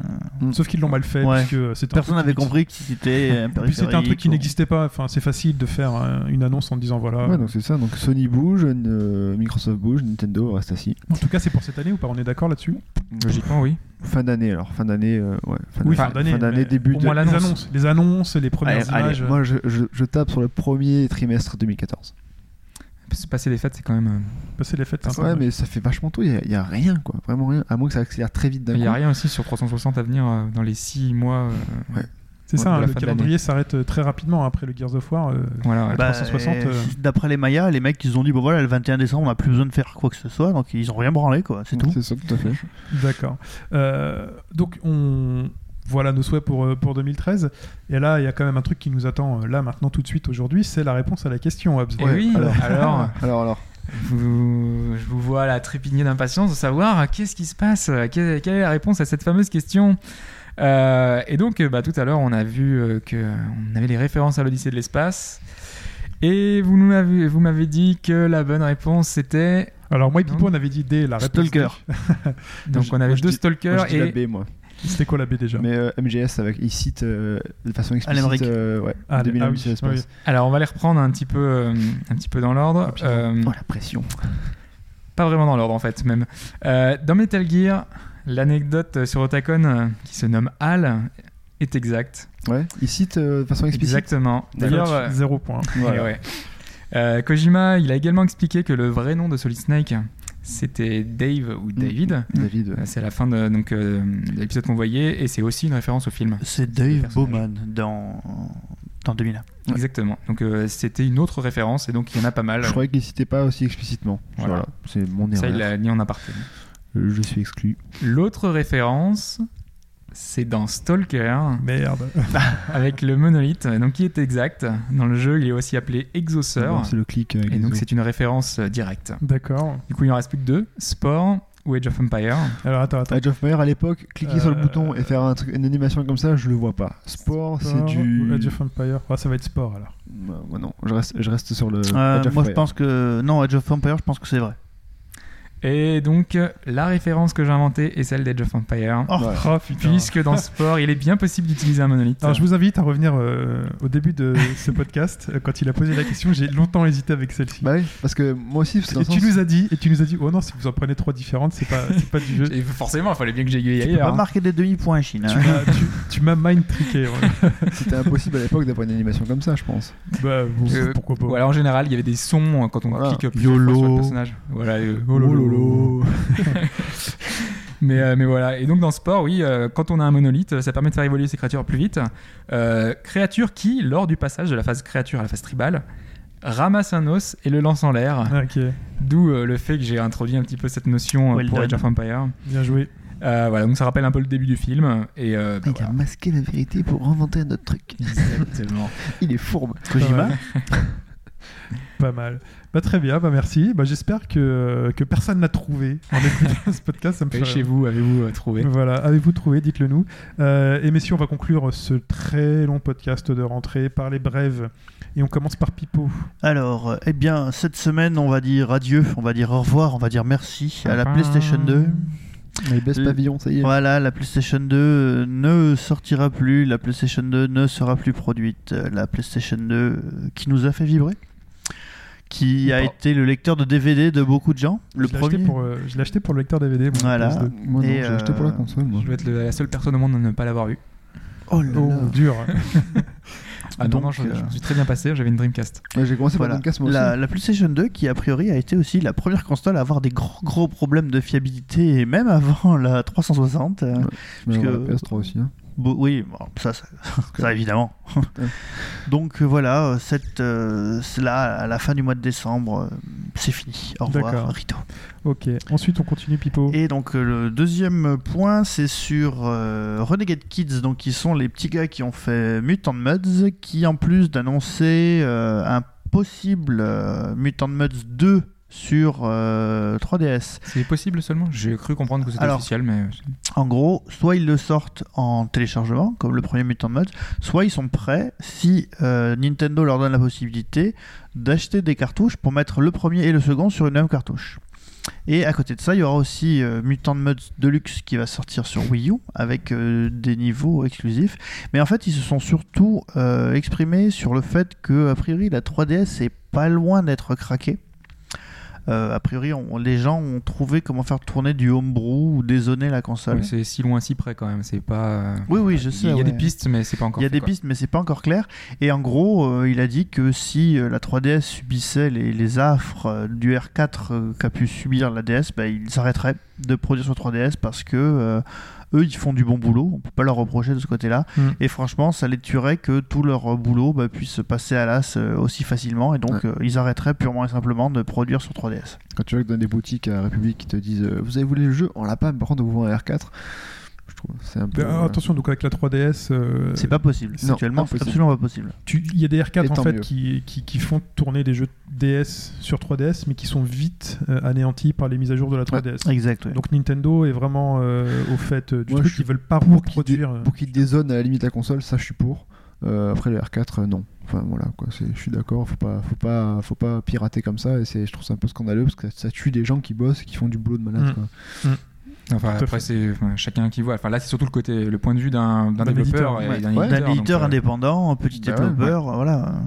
Voilà. Ensuite, euh, C'est trois personnes à Renegade Kids. Je, je situe, c'est quand même trois personnes seulement, quoi. Voilà. Oui, c'est des personnes. euh, euh, Ouais. On est d'accord, mais c'est une première pression des éditeurs en Ouais. disant c'est une pression sur Nintendo c'est si vous ne faites pas attention à votre console, si vous mettez pas en place les mécaniques appropriées, euh, nous on produit plus. Pour l'instant, c'est bien géré. Et là, vous, êtes- Voilà. vous serez vraiment sûr de plus vendre. euh. Quoi que Voilà. ce soit. Donc ensuite, un nouveau Pokémon, euh, Fetch Alors, bah, la rumeur telle, court tel un Voltali sauvage dans les vertes prairies des Pokémon. Euh, donc, en fait, euh, il y a une rumeur qui court que, comme quoi The Pokémon Company devrait annoncer euh, un jeu de la licence des monstres des poches le 8 janvier prochain, donc euh, mardi. Euh, D'ailleurs, on trouve le message dans les spots télé euh, de Pokémon Noir 2 et Blanc 2. Black and White 2. Euh, donc alors, bah, voilà, de suite on y arrive. hein. Est-ce qu'enfin il y aura un premier gros Pokémon, pas Dungeon Mystère, hein, parce qu'il y a déjà eu Dungeon Mystère qui est sorti au mois de novembre dernier, il me semble, sur 3DS. Mais enfin, est-ce qu'un nouveau vrai Pokémon sur 3DS, est-ce qu'il sera en développement Est-ce qu'il y a des premières images? Ça semble crédible. Le truc, c'est que, enfin, la seule certitude qu'on a, c'est que c'est un quelque chose de lié à la licence Pokémon. Ouais. Après, c'est les gens qui en ont déduit que c'était un jeu. Euh, c'est pas sûr. Ça se trouve, c'est un des film, ça, cartes. c'est autre chose. hein. Trop- Ouais, voilà, donc en gros, Nouvelle carte. c'est voilà, des grosses rumeurs. Donc euh, le, le Donc pays, l'annonce, c'est le 8 janvier. Le pays, c'est le Voilà. retient C'est mardi. souffle. Donc euh, le jour où vous nous écouterez peut-être, puisqu'on sort le lundi euh, après-midi soir. Donc, euh, donc Il faut voilà. aller sur le site officiel Pokémon qui est un Ouais. peu teasé. Qui... D'accord. Voilà, on peut prendre les paris là-dessus. On verra bien. On peut passer le relais à Hobbs. Alors, moi, j'ai euh, bah, l'annonce euh, d'Image Époque, enfin, c'est Damco Bandai pour l'Europe, euh, qui a enregistré le nom euh, Time and Eternity, qui est donc le nom européen, enfin, la traduction. Toki Totowa, Exactement, dont on a parlé plus ou moins avec un, un intérêt euh, décroissant. décroissant, exactement. Euh, et bah donc voilà, en tout cas ils l'ont annoncé et, et on va voir ce que ça va donner en, en Europe. On pourra le voir de nos yeux. Ce qui est dans le fond plutôt pas mal, même si le jeu ne sera pas forcément exceptionnel. Euh, toujours dans les annonces, parce qu'on a eu beaucoup euh, de, choses qui ont été dévoilées ces derniers temps. Euh, on a eu l'excellent et tout mignon jeu de réflexion indé Fez, qui était jusqu'à maintenant exclusif Xbox 360, euh, qui devrait finalement débarquer sur de nouvelles plateformes, probablement PS3 et PC, pour 2013 en tout cas. C'est ce qui a été annoncé. Euh, Shin, je te vois dubitatif. C'est vrai que t'avais pas forcément adoré. Non, Fez. non, non, mais c'est c'est pas que j'ai pas adoré, mais c'est qu'il est assez euh, rébarbatif au niveau de son organisation, ce jeu. C'est-à-dire qu'on s'y perd. On et, comprend euh, rien à la carte. et on comprend rien à la carte. Euh, donc euh, c'est un peu dommage, surtout dans un jeu où tu as, euh, par exemple sur un niveau, tu as des, des- bâtiments qui vont donc tourner sur les quatre dimensions, tu as deux, trois portes à chaque fois sur chaque face, tout se ressemble un petit peu, tu as envie de toi visiter toutes les portes, et donc tu rentres dans une porte qui va te faire entrer dans un autre monde, et tu ne peux pas revenir en arrière, et du coup tu dois ouvrir la... T'avais pas forcément envie d'aller aussi loin tout de suite, t'avais envie d'aller un, d'un peu, peu de, de balayer le niveau pour voir ce qui, ce qui se passait et puis là tout d'un coup tu te retrouves cette carte tu vois que tu peux pas revenir en arrière et, euh, et voilà ça m'a ça m'a saoulé j'ai pas voulu envie j'ai j'ai pas eu l'envie euh, de me prendre la tête à Envie d'avoir cette envie. carte. non non mais c'est vraiment cette carte elle est rébarbative certains disent qu'au bout d'un moment on, on la comprend hein. je pense que je la comprendrais si je m'y si je mettais je pense pas être plus bête euh, qu'un autre mais mais voilà c'est vraiment un gros gros effort à faire En tout cas, les, euh, les possesseurs de PC ou PS3 pourront, en tout cas, Voilà. tout à fait se tout à faire fait un avis. Ça, c'est Fez, bien, c'est bien euh, comme, euh, comme démarche de, de, de- Fez m'avait séduit, euh, voilà, Fez m'avait séduit sur ce concept, euh, voilà, très pixelisé, euh, le- la possibilité justement de, de tourner les décors, de jouer sur les perspectives et tout, ça c'est génial. Mais après voilà, il y a des choses qui euh, qui m'ont qui m'ont un peu déplu. Euh, donc ensuite, euh, après une localisation, celle de Toki Totowa, après donc euh, un portage sur d'autres plateformes de Fez, on a Remedy qui a indiqué que un jeu devrait arriver en 2013 de leur de leur côté. Bah, le, le nom qui revient direct, hein, c'est Alan Wake. Et donc il y a de grandes chances qu'on revoie Alan Wake cette année. En DLC ou Eh, C'est ça la question. Est-ce que ce sera jeu. un titre euh, entre guillemets indé euh, sur le XBLA Est-ce que ce sera un titre Xbox euh, 720 Est-ce que ce sera la version PC Est-ce que ce sera une version PC On ne sait pas. Donc euh, voilà, on aura une, une annonce euh, de ce côté-là. euh. Mais la version passée de, de la Wake elle existe déjà? Il y a une, euh, oui, il y a la version. Si oui, en fait, euh, oui, Oui, elle est oui, sortie, oui. ouais, Et très Mais, récemment en euh, fait, voilà, en fin d'année. Justement, c'est ça le truc, c'est qu'elle était devait sortir en même temps que sur 360. Oui, elle a mis très tout, très quoi. longtemps. Oui. Ouais. Le piratage hein, toujours. Euh, donc après, après tout ça, on a eu également une autre annonce pour, euh, mais pas cette année cette fois. Euh, c'est donc ID Software qui a indiqué que sortira leur prochain projet sur Next Gen. Donc on peut imaginer Doom 4 ou Rage 2. On espérait les voir sur cette. Castle euh, Wolfenstein 4K. pourquoi pas. Euh, on les le retour des nazis zombies on les espérait fortement euh, sur cette génération de consoles parce que bah, Rage, ils avaient un moteur qui était efficace, donc euh, pourquoi pas. Rage, c'était très bien, Rage. hein, Moi, je... Ouais, ouais, c'était très bien, mais euh, on se disait que voilà, ils avaient fait un, un galop d'essai et ils pouvaient réutiliser le même moteur. Euh, Doom 4, ça faisait longtemps qu'il est confirmé en développement, donc euh, bon, euh, voilà, c'est un peu étonnant qu'ils disent euh, partir sur Next Gen pour ces titres-là. Bon, Bah, hein. ils- eux ce qu'ils font c'est qu'ils vendent surtout leur moteur, non? Ouais, ouais, mais bon. euh, Ils font ils sortent un jeu porte-étendard avec le moteur, euh, ils le revendent derrière. Mais sauf qu'en général, ils réexploitaient le moteur Ouais. avec pour d'autres jeux ou Plusieurs d'autres projets ou Ouais. des suites. euh. Bah, ils sont peut-être sur un moteur justement pour cette next gen là pour euh, Ouais, c'est étonnant. Est-ce que ça vaut le coup d'un- Voilà, on est à 6 mois d'un éventuel E3 avec des nouvelles consoles. Est-ce que ça vaut le coup aujourd'hui d'investir sur un moteur D'ailleurs, on y sera le 3. Non? Bon. Euh, Peut-être, peut-être. On sait jamais ce qui, ce qui va se passer d'ici là. Une, un gars au loto à l'euro million. Donc, En tout cas, on sera connecté. hein, On saura, on saura ce qui s'y passe. sûr. De Bah toute ouais, façon, aujourd'hui, on est quand même en 2013 maintenant. Euh, et euh, donc ensuite, tu as euh, une, une brève sur euh, Monster Hunter. Sur Monster Hunter, en fait, euh, c'est Capcom qui s'est associé avec euh, le mangaka Hiro Mashima, euh, qui a fait Fairy Tail, Rave, euh, qui sont un peu des, pour certains, des copies de One Piece. Euh, Rave si peu, si peu. ça a commencé comme ça. Maintenant, il commence à avoir un peu son style. Ouais, mais non, oui, clair- Rave sur les clairement- premiers numéros. C'est clairement euh, une copie. Enfin, au début, c'est. Ouais, ouais. Et il a, il a dit qu'il s'était beaucoup inspiré. ça date d'il y a plusieurs années. hein, J'étais encore à la fac. euh, Rave, c'est vieux, Bah oui, mais euh, One Piece, One c'est Piece, très très très, vieux. Mais quand j'avais lu les deux premiers numéros de Rave, je fais ok. Rave, ça euh, a 5 ans, 6 ans. les tonfas fusils, les personnages, le design des personnages, euh, je fais bon, ça c'est du One Piece, euh, du One Piece chinois, j'ai envie de dire. Je sais pas si c'est bien dit, mais voilà quoi. C'est un peu ça. Mais donc euh, voilà, donc ils ont fait appel à lui pour euh, dessiner des costumes pour euh, Monster Hunter 4. Euh, donc on a eu deux aperçus dans des scans récents avec des, des habits assez chics, assez, assez réussis, avec un habit bleu et des euh, une espèce de bandelettes qui vont tout autour dorées. Enfin ça, ça rend assez bien. Je pense que dans le jeu ça passera bien. Là on a les personnages dessinés par lui, mais après on a la, la modélisation dans le jeu. Ça rend plutôt bien, franchement. Bientôt Karl Lagerfeld dans Street Fighter. Et pourquoi pas Ouais, tu sais, Final Fantasy, c'était lequel Le 12 ou le 13, ils perdaient énormément de temps euh, pour modéliser les chaussures en cuir, les textures de veste et autres. C'était euh, vrai, la gravure de mode quoi. Voilà, tout ça pour ça. Euh, Euh, et- C'était sur the c'était The Spirit Within, c'était le sur le film. Le film. C'était sur le film Final Fantasy qui ont passé un temps fou sur le, les fringues et sur les textures. Bah, même dans, sur un jeu même aussi, dans le hein. 13 aussi, hein, je crois. Si, si, c'est sur le jeu aussi, euh, Pipo. Mm. Euh, et donc, une dernière bref, Hobbs, alors on est très long. Ah, pour, euh, ouais, pour terminer, euh, bah, en fait, cette semaine, sur le live japonais, est sortie la démo de Crimson Dragon, le Panzer Dragoon Kinect. Bon, a priori, c'était une erreur parce qu'ils ont viré vite fait la démo, sauf qu'il y a une personne qui a eu le temps de s'enregistrer, de faire le petit passage. De ce qu'on a vu, c'est assez chouette graphiquement, même si ça pas encore la patte, euh, c'est beaucoup plus coloré que Panzer Dragoon. Euh, après, au niveau du gameplay, de ce qu'on a vu, ouh, ça fait un peu peur, quoi. C'est. euh, vraiment, c'est euh, mélange euh, bah, donc, euh, du, du- du jeu euh, Child of Eden euh, qui était sur Kinect, euh, qui réussissait assez bien, mais pas trop. Euh, donc, euh, on doit mettre son corps en avant, en arrière, euh, Mhm. mettre sa main pour tirer. Euh, ah, donc, on espère vraiment qu'il y aura un- une, une possibilité de jouer avec, euh, avec une vraie manette, parce que voilà, c'est, c'est- ça a l'air chouette, on a envie d'y jouer, mais la pas manette, comme ça. La manette, c'est toi maintenant dans Kinect. Donc, euh, Oui, c'est ça. C'est, c'est ça, mais pas trop. non, On n'a plus que 6 mois à attendre pour euh, savoir Et s'il ouais, du, imaginons, euh, euh, porter sur Kinect 2, s'il y a du Ouais. nouveau Kinect ou pas.